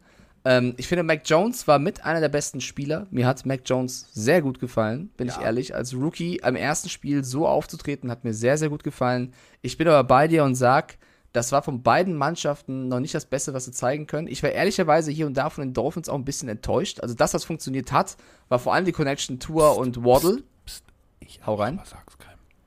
Ich fand, also Mike Gesicki, war der dabei? Was war los? Also, hä? Wurde kaum eingesetzt irgendwie. Ich fand, das Spiel war als solches eher schwach. Also ich war von beiden Teams insgesamt dann enttäuscht. Und was mich am meisten als Patriots-Fan stört, ist, dass ich hier und da schon noch das Gefühl hatte, dass das ein zusammengewürfelter Haufen ist und noch kein Team. Also es gab ein paar Situationen um Mac Jones, wo ich gesehen habe, das ist ein Team, vor allem wenn er mit seinen O-Linern irgendwie interagiert hat oder so, aber vor allem der Receiver Corp oder auch teilweise bei den Running Backs oder auch in der Defense. Ich meine, da kommt ein Hightower zurück, der das Jahr davor gefehlt hat und er ist natürlich der Boss, aber Matt Judon sagt, nee, ich bin jetzt der Boss. Und das hast du hier und da so ein bisschen gemerkt, dass die Chemie da nicht so gestimmt hat, wie du sie eigentlich kennst. Ähm, und das macht dir so ein bisschen Sorgen aus Patriots Sicht, weil ich glaube, da musst du als, als Coach dran arbeiten, dass die, dass die Jungs als Team auftreten. Und wenn dann ein Fehler passiert, wie ihn ein Jono Smith macht, wie ihn ein Stevenson, ein Harris auch dann gemacht hat, der eigentlich sonst echt ein starkes Spiel gemacht hat, dann musst du sich gegenseitig aufbauen und nicht den Kopf hängen lassen. Und ich finde, ähm, das hast du auf Patriots Seite dann erlebt. Die Dolphins haben es dann clever gemacht. Tour hat auch stark begonnen, dann ein bisschen nachgelassen. Ja. Du hattest mit Waddle einen starken Spieler. Jetzt kommt meine bisschen gemeine Aussage, Carsten. Ich finde aber, das schlechtere Team hat gewonnen aufgrund der vielen individuellen Fehler des besseren Teams und deswegen ist der Sieg dann irgendwo dann auch verdient, weil du darfst nicht so viele Fehler machen. Ist es meine Patriots-Meinung. Hast ja recht, aber sag's keinem. Nee, fand ich jetzt überhaupt nicht. Also überhaupt fand ich super. Super. fand alles super. Super. Was ich super fand, ist die nächste Sprachnachricht. Und äh, äh ja, jetzt, jetzt müssen wir uns Zeit nehmen, denn jetzt, also dieses nächste Spiel ist, äh, also da kannst du, glaube ich, eine eigene Podcast-Sendung drüber machen. Servus Mike, Servus Carsten, hier ist mal wieder aus Tübingen. Ähm, ja, ich bin gerade noch live im Spiel zwischen New Orleans und Green Bay, aber das ist ja gleich zu Ende. Und ähm, ja, bevor ich in äh, absolute Euphorie äh, ausschweife, erstmal ähm, danke Carsten, dass du an die Saints geglaubt hast und ähm, ja, die Höhe des Sieges, ich, ich kann es gar nicht glauben. Äh, muss aber dennoch sagen, ähm, dass die Green Bay Packers einfach auch mega schwach waren. Also ähm, ich will gar nicht nur Gutes über unser Team sagen. Ich will auch mal sagen, dass der Auftritt von Rogers, fand ich, echt gar nicht ging. Ähm, ja, ich hoffe, dass das heute keine Eintagsfliege von James war, weil der war wirklich überragend, ein guter Game Manager und völlig ruhig und abgeklärt. Und ähm, als Saints-Fan kann ich nur sagen, weiter so, genauso wie mit eurem Podcast. Und ja, bis bald wieder. Ciao. So, jetzt reden wir über. Puh, Mann, Mann, Mann, Mann, Mann. New Orleans Saints. Zu Hause ja. in Jacksonville. Also, wenn ihr jetzt die letzten Folgen vielleicht nicht gehört habt, bewusst Jacksonville ausgesucht. Also äh, Front Office der Saints hat durch den äh, Hurricane-Schaden in der Stadt New Orleans überlegt, wir brauchen Ausweich, Ausweichstadien. Ähm, Atlanta hat selber gespielt, das wäre die nächstliegende NFL-Stadt mit einem guten Stadion gewesen. Dann äh, fiel ihnen auf, warte mal, die Teams in Florida würden gehen, und zwar Miami und Jacksonville. Du kannst allerdings äh, von Wisconsin aus sehr direkt nach Miami fliegen und nicht nach Jacksonville. Da musst du umsteigen. Daraufhin haben die gesagt, ach, dann gehen wir dahin, dann haben wir weniger Green Bay-Fans. Und äh, es hat nicht nur das funktioniert, es hat auch alles andere funktioniert. Denn äh, die, also, äh, wir müssen darüber sprechen. Also die Saints waren richtig gut. James Winston war richtig gut und Green Bay war richtig schlecht. Punkt. Es tut mir sehr leid für alle Packers-Fans da draußen, wenn ich es jetzt zu drastisch formuliere, aber für mich, von den Spielen, die ich in meinem Leben von den Packers gesehen habe, war das das schlechteste Spiel und es ist not even close. Es war das schlechteste Packers-Spiel, was ich in meinem Leben gesehen habe. Ich finde es jetzt ein bisschen unfair, es nur auf Aaron Rodgers abzuwälzen, der unfassbar unterirdisch gespielt hat. Also ja, der, das Passer-Rating, also Unter der Grafnarbe war der Typ unterwegs. NFL-Memes hat es gepostet, wenn er jeden Ball einfach in Schmutz geworfen hätte, hätte er ein besseres Passer-Rating gehabt, als so wie er gespielt hat mit seinen beiden äh, Interceptions. Also ja, war mega wack, aber auch, also das Laufspiel hat nicht stattgefunden, die Defense hat nicht stattgefunden, die Saints haben es gut gemacht, aber das war einfach ein unverschämter Auftritt der Packers und ich glaube, jeder Fan wird dasselbe gedacht haben und sich geschämt haben für so einen Saisonauftakt von, von, von dem Team aus Green Bay. Also ich, meine Prediction ist tatsächlich, ich glaube, dass jedes andere Team an diesem Tag die Packers da geschlagen hätte. Jedes andere Team, weil so wie die aufgetreten sind, das hatte keine, äh, gefühlt null Bock-Einstellung. Da kam, da haben äh, Zahnräder nicht funktioniert, die du gefühlt eintrainiert hast. Es hat nichts gepasst. Irgendwann wurde es mit der Brechstange funktioniert, hat es auch nicht gepasst. Dann wurde, das hat mir ein bisschen leid, irgendwann Jordan Love noch reingeschmissen, der dann irgendwas probiert hat. Das ist ja auch das Undankbarste, was passieren kann. Und auf der anderen Seite läuft halt alles. Also es hätte keinen besseren Einstand geben können für James, äh, James Winston als jetzt hier gegen die Packers. Fünf Touchdown-Pässe, überragendes Spiel. Sehr, sehr gut ausgesehen. Er hat auch wirklich sehr, sehr gut gespielt. Aber, also ich will es nicht kleinreden, liebe Saints-Fans. Ihr habt super gespielt, super den ersten Sieg angefahren. Aber ich fand es eine riesengroße Frechheit, wie die Packers sich hier präsentiert haben.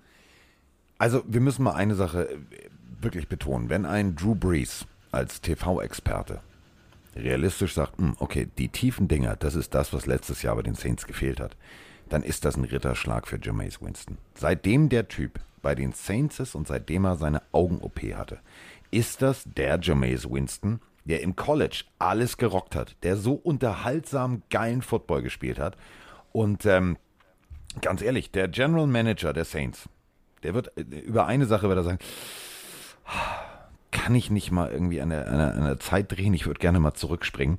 6,225 Millionen Signing-Bonus. 7,259 ist der komplette Cap-Hit. Für Taysom Hill. Und Taysom Hill durfte zugucken, wie ein Jameis Winston in seinem, ja, zweite, letzte echte Chance mehr als überzeugt hat. Der Typ hat ja. so präzise Bälle geworfen. Und ja. ich werfe Leute gerne von Bus. Humorig. Es ist nie böse gemeint. Ich habe natürlich über, über Winston das ein oder andere extrem Negative gesagt. Witzig gemeint, nie persönlich gemeint. Ähm, mir war aber immer klar, ich verstehe es, also ich habe es nicht verstanden.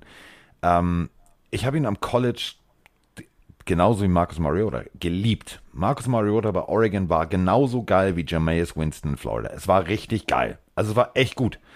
Und äh, dann kam dieser Einbruch, dieses komplette, alles ist scheiße, alles ist Mist, es funktioniert nicht.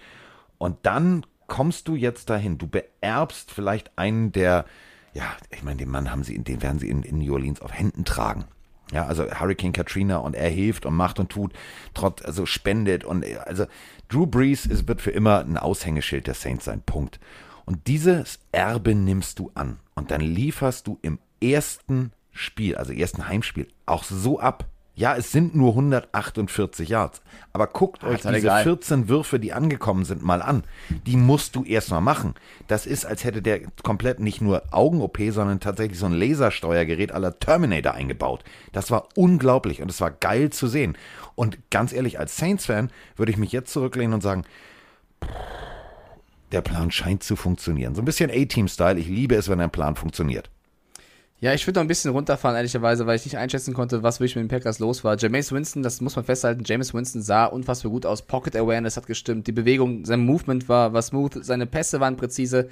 Da hat alles gepasst und es war noch nicht mal Evan Kamara, der das groß aufgetrumpft hat äh, als, als irgendwie äh, Running Back, der Bälle fängt. Nein, Deontay Harris, Juwan Johnson, Adam Trotman, dann ab und zu ein Hogan oder ein Callaway. Also der hat ja auch verschiedene Spieler bedient, wo du auch sagst, jetzt auf dem Board, das sind jetzt nicht die besten Receiver der Liga. Also er hat das einfach super stark gemacht und das muss man auch loben. Ähm, ich bleib trotzdem bei zu sagen, gegen, gegen diese Packers war das einfach ein bisschen zu wenig. Wir haben hier sehr, sehr viele Reaktionen, auch gerade im Chat von Leuten, auch von vielen Packers-Fans, die natürlich darauf reagieren, teilweise enttäuscht sind. Wir haben natürlich Zu den Packers, Packers Edelfan Bambi im Chat, der natürlich sagt, bitte keine Week One Overreaction. Nächste Woche gewinnen die Packers 40-10 gegen Detroit und alle reden Rogers zum MVP. Wir müssen trotzdem über dieses eine Spiel reden und über dieses eine Spiel musst du einfach sagen, das war eine riesengroße Frechheit. Ganz egal, wie sie im nächsten Spiel drüber dann performen werden, darüber können wir dann nochmal reden und wir machen eine Prediction und so weiter und so fort, weil die müssen eine Reaktion zeigen, weil das Team, das war letztes Jahr die best, mit die beste Offense, die meisten Punkte gemacht und wer dann so gegen die Saints spielt, der verdient es auch mal weggeklatscht zu werden, weil das, ich bleib dabei, das war für mich eine Riesenfrechheit. Pass auf, ich möchte jetzt Bambi nicht vom Bus werfen. Möchte ich nicht. Nein, ist ja ein Süßer. Aber ist er auch total, vor allem in seinem rot-weißen Strampelanzug und so, also gibt schöne Fotos. Aber das ist ein anderes Thema. Ähm, Ach komm, ist scheißegal. Ähm, da merkst du, Bambi ist Sportjournalist. Das ist dieses, ja, so, das ist Theorie. Das ist alles scheiß Theorie. Ist alles unnötiges, schwachsinniges Gelaber. Das ist professioneller Sport. Sport von lauter Alpha-Tieren, von Testosteron durchtränkten Vollmaschinen. Und ein Aaron Rodgers hat den schlimmsten Fehler seines Lebens gemacht. Es gab nur, ich darf ja für die Bild diese Kolumne schreiben und ich habe da äh, nur eine Sache äh, tatsächlich, was diese Aaron Rodgers Green Bay Situation, ich habe meine Top 5 ähm, der, der, der ersten Wochen der NFL aufgeschrieben. Und ich habe gesagt, was ich am spannendsten finde, ist als, als Mensch, der diesen Sport sehr lange selber aktiv betrieben hat, der auch in den USA in diversen Lockerrooms unterwegs war, ähm, für mich ist es spannend zu sehen, ob die ich bin mucksch, ich streike, ich habe keinen Bock, ich komme nicht zur Preseason, ähm, aber ich bin hier der geile Macker und ich will jetzt mitentscheiden. Wenn er jetzt im ersten Spiel abgeliefert hätte wie geschnitten Brot, dann hätte keiner in diesem Lockerroom auch nur irgendwelche Zweifel gehabt. Sei dir mal sicher, dass jetzt in dieser Woche ganz viele Menschen hinter vorgehaltener Hand im Lockerroom sagen, ist das wirklich, ist, müssen wir uns das antun? Funktioniert das noch? Und dieser, wenn dieser Zweifel sich im Kopf setzt, bei, bei Anspielstationen, dann ziehen die nicht mehr komplett durch. Und das ist eine ganz, ganz gefährliche Situation. Bambi hat völlig recht. In der Theorie, wenn die nächste Woche gewinnen, ist es alles Makulatur, dann spricht da keiner mehr drüber. Wenn sie allerdings diese Woche innere Zweifel kriegen und anfangen, sich gegenseitig zu zerfleischen, dann hast du als Green Bay ein Scheißproblem. Dann sagst du, warum ist der Mann nicht bei Jeopardy geblieben? Hat er gar nicht so schlecht gemacht? Hätten wir hier Ruhe im Puff. Ja, dass Rogers nicht einer der besten Quarterbacks überhaupt ist, ist klar. Aber man muss natürlich das bewerten, was man sieht. Und was wir da gesehen haben, war einfach zu wenig. Bambi ist eh klar, ist für mich einer der Menschen daran, die mit am meisten Plan vom Football haben. Also, das ist vielleicht auch irgendwo, wenn ich über die Patriots rede und er über die Packers. Ähm, eine Sache würde ich noch gerne reinholen aus von Q-Best. Der hat noch geschrieben, oder Q-Best, ähm, ob das Absicht gewesen sei von Rogers, um dieses Jahr noch zu, getradet zu werden. Nein, nein. So würde ich A-Rod niemals einschätzen, dass er so was seiner Franchise eintun Und du würde, schadest dir ja selber. Bekommt. Ja. Du schadest, nee, dir, also, du schadest dir ja selber, denn nein. die Leute draußen sehen es, egal welcher GM, es ist ein kleiner Kosmos. So, und Bambi hat natürlich völlig recht, er sieht es durch die, durch die Fanbrille. Jeder, jeder Packers-Fan wird sagen, ja, A-Rod ist ja, MVP. Habt ihr ja auch völlig recht. Habt ihr völlig recht. Aber lass uns doch nochmal zurückspringen in dieses Ich bin lieber auf Hawaii und ich will mitentscheiden und so weiter und so fort. Punkt 1, er ist nicht on target, er ist nicht fit. Also er ist nicht fit, sozusagen in diesem Offensivsystem sofort so zu funktionieren wie in Woche 15, 16 letztes ja, Jahr. Ja, fit sah er echt nicht aus, ne? genau, er ist nicht fit, das siehst du. Larifari. Und dieses Larifari, wir dürfen immer bei dieser ganzen Geschichte nicht vergessen, wir reden immer über, über Top-Verträge, wir reden über die Jungs, die richtig Schotter kriegen. Die Jungs, die nicht den richtigen Schotter kriegen. Und da sind wir wieder bei diesem, ähm, das muss man ja dieses System, diesen, diesen Mikrokosmos NFL, musst du ja so erst auch mal verstehen. Die Jungs, die die meisten Knochen hinhalten, sind die, die am wenigsten Geld kriegen. Und wenn die sehen, scheiße, guck mal, ich mache mich hier krumm für die Chance meines Lebens und der Typ, nur weil er satt ist und die dicke Kohle hat, kommt hier nicht an und ist, ist nicht fit, dann, du, so ein Lockerroom kann ganz schnell kippen. Und ich wünsche allen Packers-Fans, dass die sich hinsetzen, dass die gemeinschaftlich eine, eine, Portion Käse wegknuspern und ein Bierchen trinken und sagen, wir haben uns alle wieder lieb, nächste Woche greifen wir voll an. Weil das, oh, ja. wenn der Lockerroom, äh, wenn du den verlierst, dann hast du ein Scheißproblem. Jetzt habe ich Hunger. Okay, ja, bin ich bei dir. Nächstes Spiel? du hast noch Gläser. Äh, übrigens, du hast äh, auf die Saints gesetzt, ja. nicht auf die Packers. Nächster Punkt für dich. Wie viel, wie viel bin ich schon in Führung? Ich frage nur für einen Freund, der ist Mike. Ja, lass, ich sag's dir am Ende. Ah, hm, gut. Hm, ja. Hm. So, nächste Partie. Ja. Ähm, äh, der Mann, der von Mike plötzlich sehr viel Liebe bekommen hat in den letzten Jahren. Ähm, die, die Rede ist von Teddy B. Teddy B ist in the house drinne und äh, hat mal kurz gezeigt, warum er in the House drinne ist, also im Mile High Stadium, warum er da sozusagen das Krönchen aufgesetzt bekommen hat von der Franchise. Du bist jetzt unser Quarterback, denn gegen die Giants zu Hause im, äh, ja, im Stadion mitten in New York haben die einfach mal gesagt, weißt du was, lass uns doch einfach mal mit dem Sieg starten, das können wir schon. Und dann haben die losgelegt. Also 27-13 gegen die Giants, Hut ab, Hut ab. Ich fand es leider kein gutes Footballspiel. Nein, aber Teddy Hut ab. hat mir gefallen. Aber Hut ab ja, kann man Hut. sagen. Bin, klar, ich wollte dir damit nicht widersprechen. Auf jeden Fall, Teddy Bridgewater hat ein gutes Spiel gemacht, seine Receiver auch. Also äh, seine Bälle teilweise auf den KG Hampler oder auch auf den Jerry Judy waren sehr, sehr stark. Ein bisschen schade, dass Jerry Judy sich da so verletzt hat. Also in der ersten Slow Motion, die ich von, diesem, von dieser äh, Situation gesehen habe, dachte ich erst wirklich, oh mein Gott, das wird eine ganz üble Verletzung. Die erste Diagnose ist wohl, es ist nur überdehnt und nichts gebrochen oder gerissen, was gut wäre. Warten wir nochmal ab, was die, was die letztendliche Diagnose sein wird, weil wenn Jerry Judy ausfallen wird, wäre das extrem bitter. Bradley Chubb ja auch schon ausgefallen. Also die Broncos hatten in den letzten Jahren so viel Verletzungspech. Bitte, bitte, bitte, bitte nicht noch mehr. Also lass das bitte einfach ähm, glimpflich ausgehen. Aber die Broncos haben mir gefallen. Sie haben mir das gezeigt, was wir ja gesagt haben. Eine freche Offensive, junge Spieler, die Bock haben werden. Das war auch gut. Das war auch das, was wir predicted haben. Die Giants auf der anderen Seite. Es tut mir einfach leid. Ich finde, die Giants haben eigentlich Potenzial. Aber Carsten, du warst ja der, der Daniel Jones am Anfang auf den Thron gehoben hat und letzte Saison schon gesagt hat, komm mal wieder runter. ich würde ihn auch nicht mehr hochheben. Also er sah jetzt nicht mega schlecht aus, aber es waren so viele Situationen, wo Ja. er diesen Eli Manning-Blick hatte, aber nicht das Eli Manning-Spiel. Ähm, ich bin nicht überzeugt davon, dass Daniel Jones die nächsten vier Jahre von mir aus der, der Starting Quarterback, Quarterback der Giants ist. Da fehlt es mir einfach irgendwie an Leadership, an an Situationen, wo ich sage, ja, also ja, er nimmt oft, er nimmt oft die Beine in die. Hand und läuft für sein Team und hält mal hin, aber das sind zu viele Fehler. Er hat in jedem Spiel Fehler, ein Fumble oder sonst irgendwas drin, wo du einfach denkst, Diggi, du bist lost. Und Diggi, du Ja. bist lost. es tut mir leid. Und Saquon Barkley ist halt lieber dann auch jemand, der natürlich, wenn er läuft, äh, zu Tode geblockt wird. Also 2,6 Yards pro, pro Lauf, da, ja, Oh, war nicht gut. kannst du auch nicht von zehren. Nee, war auch nicht gut. Also die Giants haben mich leider enttäuscht. So. Damit können wir das auch abhaken. Also, der, der, mehr kann man über dieses Spiel nicht reden. Nee, warte, ich, ich, ich, ich lasse dich so nicht entkommen. Ich möchte von dir noch ein Wort zu Daniel Jones. Wir haben beide auf die Broncos getippt, also Punkt für uns beide. Ja. Daniel Jones. Der, ja. Ist okay. Also auf dem Papier, also 22 von 37, 267 Yards, ein Touchdown, ist okay. Aber okay ist halt auch nur die kleine Schwester von du bist dabei. Also das ist so, das ist dieser olympische Gedanke, dabei sein. Nee, gewinnen, Digga, gewinnen. So, äh, muss Daniel Jones noch lernen. Wer es äh, nicht lernen muss, der konnte es schon vorher. Und jetzt äh, ist er tatsächlich im richtigen System angekommen. Matthew Stafford, die geile Katze. Also war eine Katze, also war ein Lion vorher. Jetzt ist er ein Ram und ähm, der hat's gerammt, also reingerammt. Drei Touchdown-Pässe, drei, 321 Yards. Der hat einfach mal kurz gesagt, so, äh, ich habe nicht mehr so viel Zeit in meiner Karriere. Ich stehe im Halteverbot. Lass uns mal eine der besten Defenses mal kurz auseinandernehmen und mit 20 Punkten gewinnen, nämlich 34 zu 14. Herzlich willkommen, Matthew Stafford bei den LA Rams. Ich habe Angst. Ich habe ein bisschen Angst. Die Rams haben die Bears so weggewurzelt. Wahnsinn. Also es war ja gar keine Fragen offen gewesen. Stafford sah so gut aus. Da waren Würfe bei.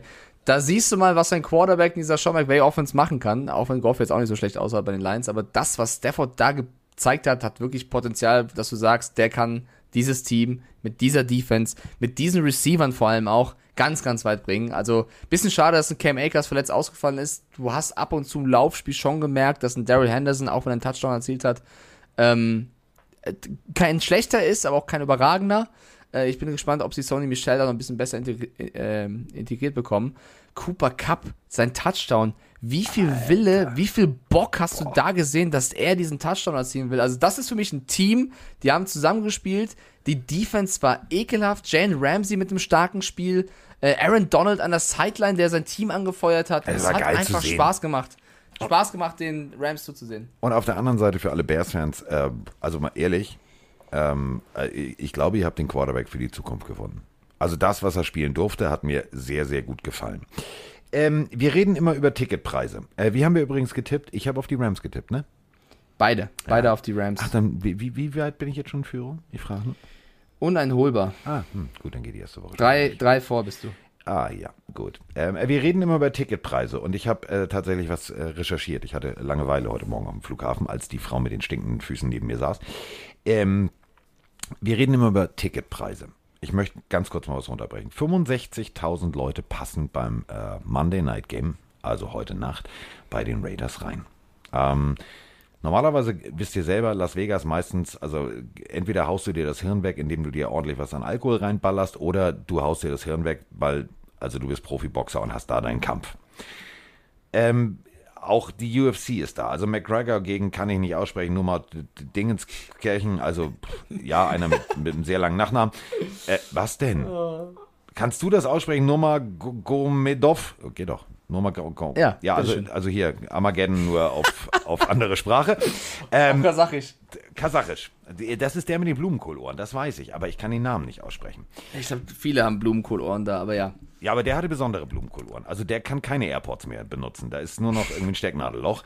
Ist auch blöd, ne? Kannst du nur diese dicken Over-Ear, aber die sind auch hip, diese Kopfhörer. So, also was ich damit eigentlich sagen will, ist nicht, dass er keine Kopfhörer benutzen kann, sondern ähm, das waren so die Top-Kämpfe. 20.000 kostet da, also 20.000 konntest du ausgeben. Der Schnitt ähm, bei 20.000 auch an Sitzplätzen waren 981 Dollar.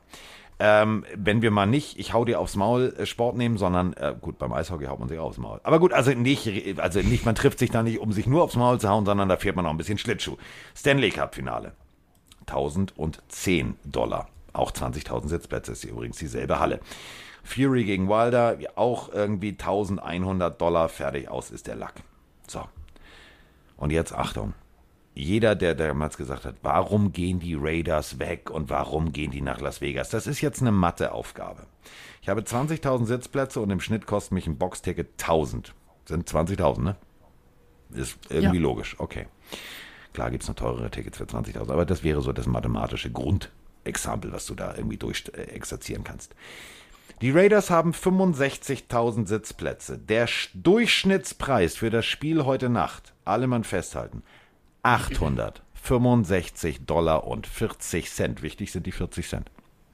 Ich finde es ich find's einfach astronomisch. Also ich finde, das ist einfach, das übersteigt Sphären, wie willst du da jetzt normal? Also ich weiß nicht, was, was der lowste Preis ist. Also wenn du normalerweise für den normalen Preis noch reinkommst, okay, aber. Das billigste Ticket, Fans, das ich gefunden habe heute Morgen, waren 169 Dollar. Ja, da sitzt halt du aber auch ganz oben beim Hausmeister. Das ist aber auch wirklich hart. Also ich finde das, ich sehe das eher skeptisch, als das abzufeiern, ehrlicherweise, weil klar machst du damit mehr Kohle vielleicht, aber nee, pass auf, für den normalen Fan also ist es nicht, schade. dass ich sage, so, ich möchte, dass jeder gerne, also ne, wir haben drüber, letztens drüber gesprochen, ja, ja. ich habe 20 Dollar ausgegeben. Was ich damit nur sagen möchte, ist, das kennen wir ja alle aus der keynesianischen Wirtschaftstheorie, Angebot, Nachfrage, so reguliert sich der Preis. Der Preis reguliert sich ja nur, weil dieses Interesse da ist. Und wenn du zurückspringst auf Oakland, auf ein Stadion, was auseinandergebrochen ist, wo ich einmal war, wo ich gedacht habe, Alter, das ist hier eher so äh, Regenbogenhausen gegen, frag mich nicht. Also das war echt, das war nicht cool, das Stadion. Deswegen finde ich, also man sieht, der Plan hat sich gelohnt, diesen Schritt zu gehen. Und ich habe auf die Partie heute Abend, heute Nacht, habe ich richtig Bock. Also das ist für mich der perfekte Abschluss dieses Football-Wochenendes, weil Raiders, die was beweisen müssen mit Waller und Konsorten gegen die Ravens, ist geil. Geiler Shit.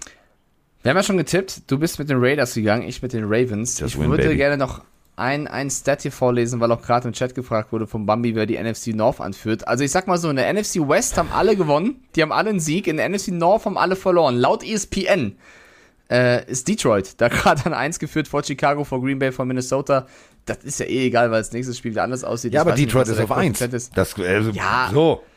Ich verstehe aber nicht ganz, warum Minnesota hier hinter Green Bay ist und Green Bay so verloren. Ich habe keine Ahnung. Auf jeden Fall, das wird die nächsten Wochen anders aussehen. Ähm, das wird auf jeden Fall keine 865 für einen Stehplatz. Aktion wird gerade von den Raiders Ultras gestartet. Das fand ich sehr, sehr gut auf jeden Fall.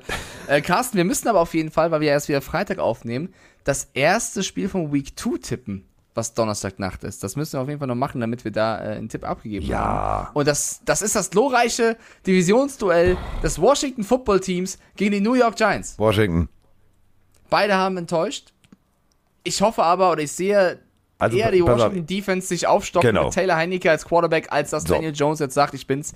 Ich gehe mit dir und sag auch Washington. Tut mir leid, MY Giant. Der ist halt so. Wir haben noch zwei Sprachnachrichten. Ja. Äh, die wir äh, noch abhandeln wollen, auch wenn wir schon in der, im Bereich der XXXXL naja, aber, äh, erstmal muss ich sagen, weil es ist scheißegal, wie das nächste Spiel ausgeht. Carsten, du hast den ersten Spieltag gewonnen. Herzlichen Glückwunsch zum ersten Punkt im Tippspiel. Ich Aber ich muss sagen, hast du nicht schlecht gemacht. Du hast elf Spiele, also es könnten noch zwölf werden, elf Spiele richtig getippt, ich acht, also elf ist schon, ist gut. Ja, ist gar nicht so schlecht, ne? Und Fantasy-technisch stand ich auch gut da. Und dazu haben wir jetzt eine Sprachnachricht von einem äh, tatsächlich meiner, äh, da sind wir wieder bei, also Daniel Jones ist eher so, oh. und jetzt kommt ein junger Mann, den ich coachen durfte, der ist eher so, also der, der, hat, wenn er einen Helm aufgesetzt hat, dann hatte der nicht nur einen Nagel im Kopf, dann hatte er einen Stahlträger. Also mehr Football-Willen ging nicht. Bitteschön, Abfahrt. Moin Carsten, moin Mike, hier ist Bacon, mal wieder und ich muss euch erstmal ein dickes Lob geben. Mir hat es sehr gefallen, eure Fantasy Predictions am Ende des letzten Podcasts zu hören. Würde ich mir gerne öfter wünschen. Und ähm, ich war in einer ähnlichen Situation, ob ich nun Josh Allen oder Trevor Lawrence starten soll. Ich habe mich für Lawrence entschieden und äh, bin damit besser gefahren. Jetzt nun die Frage, was haltet ihr von seinem Debüt? Gut, eher schlecht. Ich fand ihn durchaus solide. Waren ein paar richtig geile Bälle dabei. Ich bin gespannt, was da noch kommt von ihm. Ansonsten wünsche ich euch einen schönen Montag. Ich freue mich auf die nächste Folge. Bis dann. So, denn wir müssen ganz kurz, Mike, ähm, noch über Fantasy sprechen. Denn äh, für, ich habe ein paar Jungs, die sind Donnerstag schon dran. Das heißt, deswegen müssen wir jetzt noch mal kurz über Fantasy sprechen. Ähm, ich habe die Colts Defense und ich habe Washington. Und ich äh, spiele, spiele ich gegen dich nächste Woche? Das weiß ich gar nicht. Also erstmal, äh, ich, ich glaube, ich sollte keine Fantasy-Tipps geben, wenn ich auf Mike Evans und Aaron Jones setze und beide kombiniert sechs, sieben Punkte hm, machen, genau, ehrlicherweise. Ja, ja gut, ich habe Judy, hab Judy und, und, und Judo Smith-Schuster gehabt. Also ich kann froh sein, dass über, alles andere über, gut funktioniert hat. Über Trevor Lawrence haben wir ähm, zum Glück schon gesprochen. Ich spiele in Woche zwei gegen Patex, also gegen den, gegen den du gewonnen hast. Ah, ja. Und du, du spielst in Woche zwei gegen Veronika. Und laut Prediction ist sie 17 Punkte vor dir. Ja, das war also auch. laut jetziger Patex war auch laut Prediction 20 Punkte vor mir. Ich waver da so, noch ein bisschen Colts, rum und dann gucke ich noch. Colts spielen gegen Rams. Möchtest du wirklich darüber reden, ob du die Colts aufstellen Nee, nee, nee, nee, nee, nämlich Washington. Gegen Daniel ja. Jones kannst du immer, kannst du nur gut aussehen. Ähm, und ähm, äh, wir äh, haben nämlich, äh, ja, also wir haben ja über College Football äh, auch viel gesprochen. Und äh, was ich tatsächlich richtig geil finde, ist, dass äh, unser äh, Arbeitgeber, der uns regelmäßig äh, bucht, schnell mal ein Holz klopfen, dass es so bleibt, warte. So, äh, RAN er überträgt ja jetzt nicht nur im Fernsehen ein College-Spiel, sondern auch auf RAN.de. Und ähm, da kommt nächste Woche was Geiles auf euch zu, nämlich äh, Cincinnati gegen Indiana, finde ich schon richtig geil. Und dann die Clemson-Partie auf RAN.de. Puh, geiler Shit, geiler Shit. Ah. Und äh, wenn wir bei College, ja? Nee, mach weiter, ja. Und wenn wir bei College sind, dann ist äh, jetzt der Zeitpunkt gekommen, ich habe Fotos und ich habe Videos bekommen. Äh, falls ihr euch daran erinnern könnt, ein junger Mann aus Österreich ist äh, in die große weite Welt ausgezogen nach Texas, zu Texas AM. Und dann habe ich ihm gesagt, ja, so hier, das war, ist da ganz geil, weil ich war mal auf diesem Campus und das ist ganz geil. Und der hat sich jetzt gemeldet und ähm, die Nachricht ist großartig. Also äh, der, ich glaube, ich, äh, Mutti Benji, falls Sie auch diesen Podcast hören, ich glaube, Ihr Sohn kommt nicht wieder zurück. Servus Carsten, Servus Mike. Äh, der Benji ist aus Texas diesmal, nicht aus Österreich. Ich wollte mich nur mal kurz melden und mich bedanken, Carsten, bei dir für die Tipps und das kurze Preview, was du mir vor eineinhalb Monaten gegeben hast. Ich bin jetzt drei Wochen in Texas und es ist einfach unglaublich, was da los ist. Also Football ist Religion in Texas. Wir haben letzte Woche unsere erste Partie gehabt und am Tag davor, das müsst ihr euch mal geben, am Tag davor waren 40.000 Leute im Stadion um Mitternacht und haben einfach mal eine halbe Stunde geübt, wie man das Team richtig anfeiert, wie die ganzen Schlachtrufe gingen, dass man ja nichts falsch macht beim Match. Und dann am nächsten Tag war Match. Tailgating. Vier Stunden. So viel Bier gesoffen, ich war schon fast blind, wie ich ins Stadion gekommen bin. Aber dann habe ich mich noch erfangen. Und dann im Stadion über 100.000 Leute. Das war einmalig. Also wirklich einmalig. Auch jeder, der was die Chance hat, mal irgendwie in ein College-Ticket zum Kommen, footballmäßig oder irgendwas, schaut es sich um jeden Preis holt. Es ist auf alle Fälle wert. Was ich noch kurz äh, anmerken möchte, ist, ich war, ich habe das Glück gehabt, eine Stadiontour zu haben und bei dieser Stadiontour haben wir sich dann auch die Trainingsfacility anschauen dürfen. Und das ist ein Wahnsinn. Also ich habe schon viele Fußballstadien gesehen und da die Trainingsplätze und alles, das ist auch alles erste Sahne, da gibt es nichts, aber kein Vergleich. Indoor-Platz, Outdoor-Platz, Sauna, eigenen Kraftraum und was ich was alles noch und alles auf höchster Qualität. Und das Beste, was jetzt noch war, ist, wir waren dort in der Trainingsfacility und dann sagen die Typen, ja, wir können da vier Stunden, 20 Minuten, wenn wir wollen, Bälle werfen und was ich was alles noch. Ich habe mich gefühlt wie ein 5-Sterne-Quarterback, der was aus dem Highschool kommt und sein Probetraining dort macht. Ich meine, die Würfe, die waren alle voll für den Arsch, das hast du vergessen können. Aber auch nicht das Gefühl tut, wenn die Lichter an sind und du wirfst so drin den Ball, das will ich in meinem Leben nicht vergessen. So, ja, wollte nur kurz eine Rückmeldung geben und wünsche der ganzen Bildnahme einen schönen Montag. Ich hoffe, euer Team hat gewonnen. Ich bin glücklich, ich bin Eagles-Fan und wir hören sie. So. Oh mein Gott.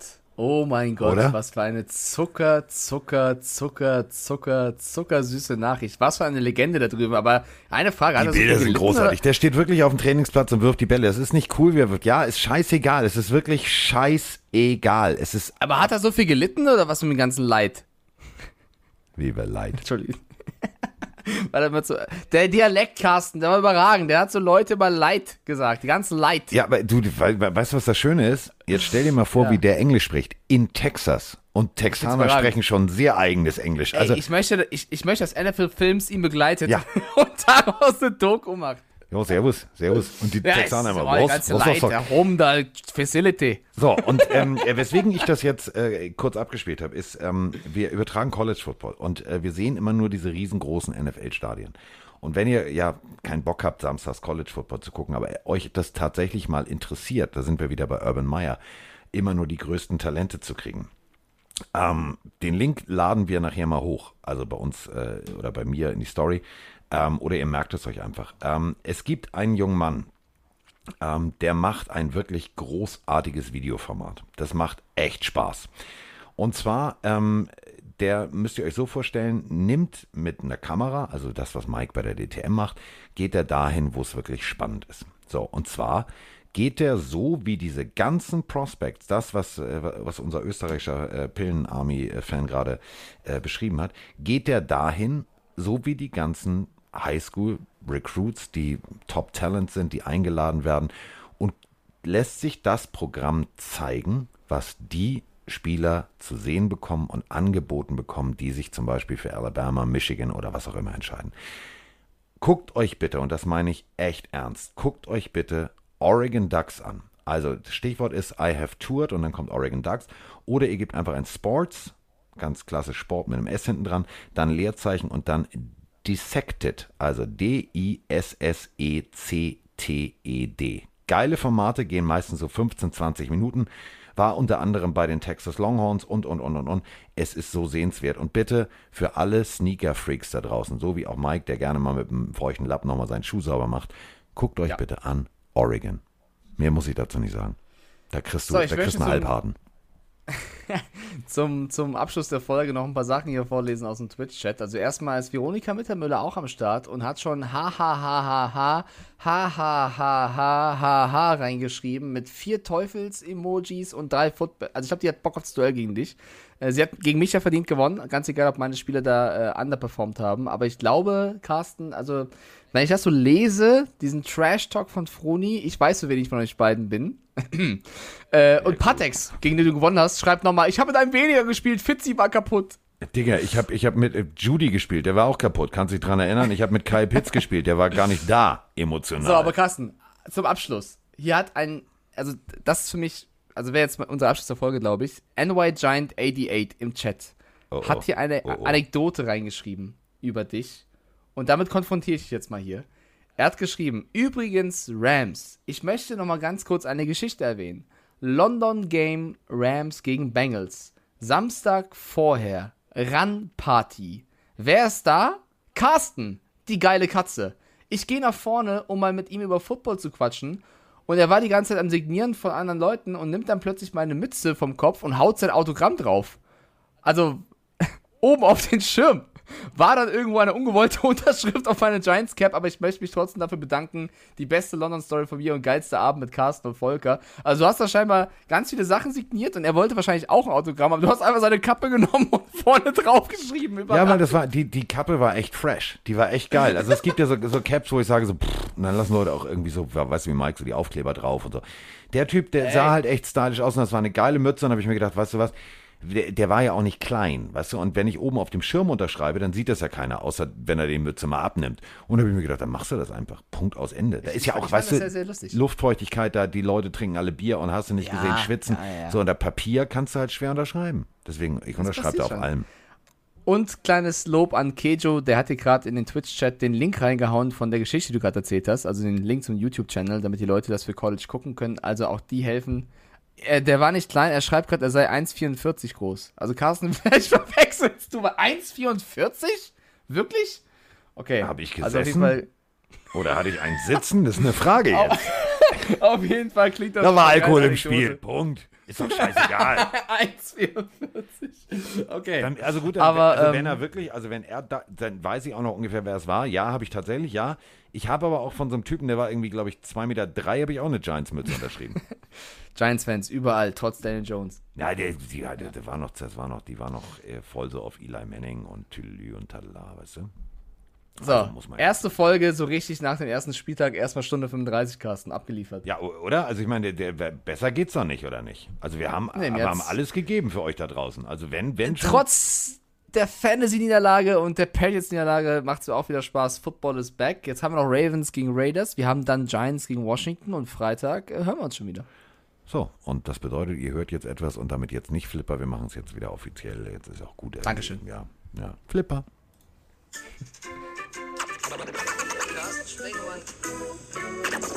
Mike Stieflagen ist in der Haus, in der Haut, der Haut, der Haut.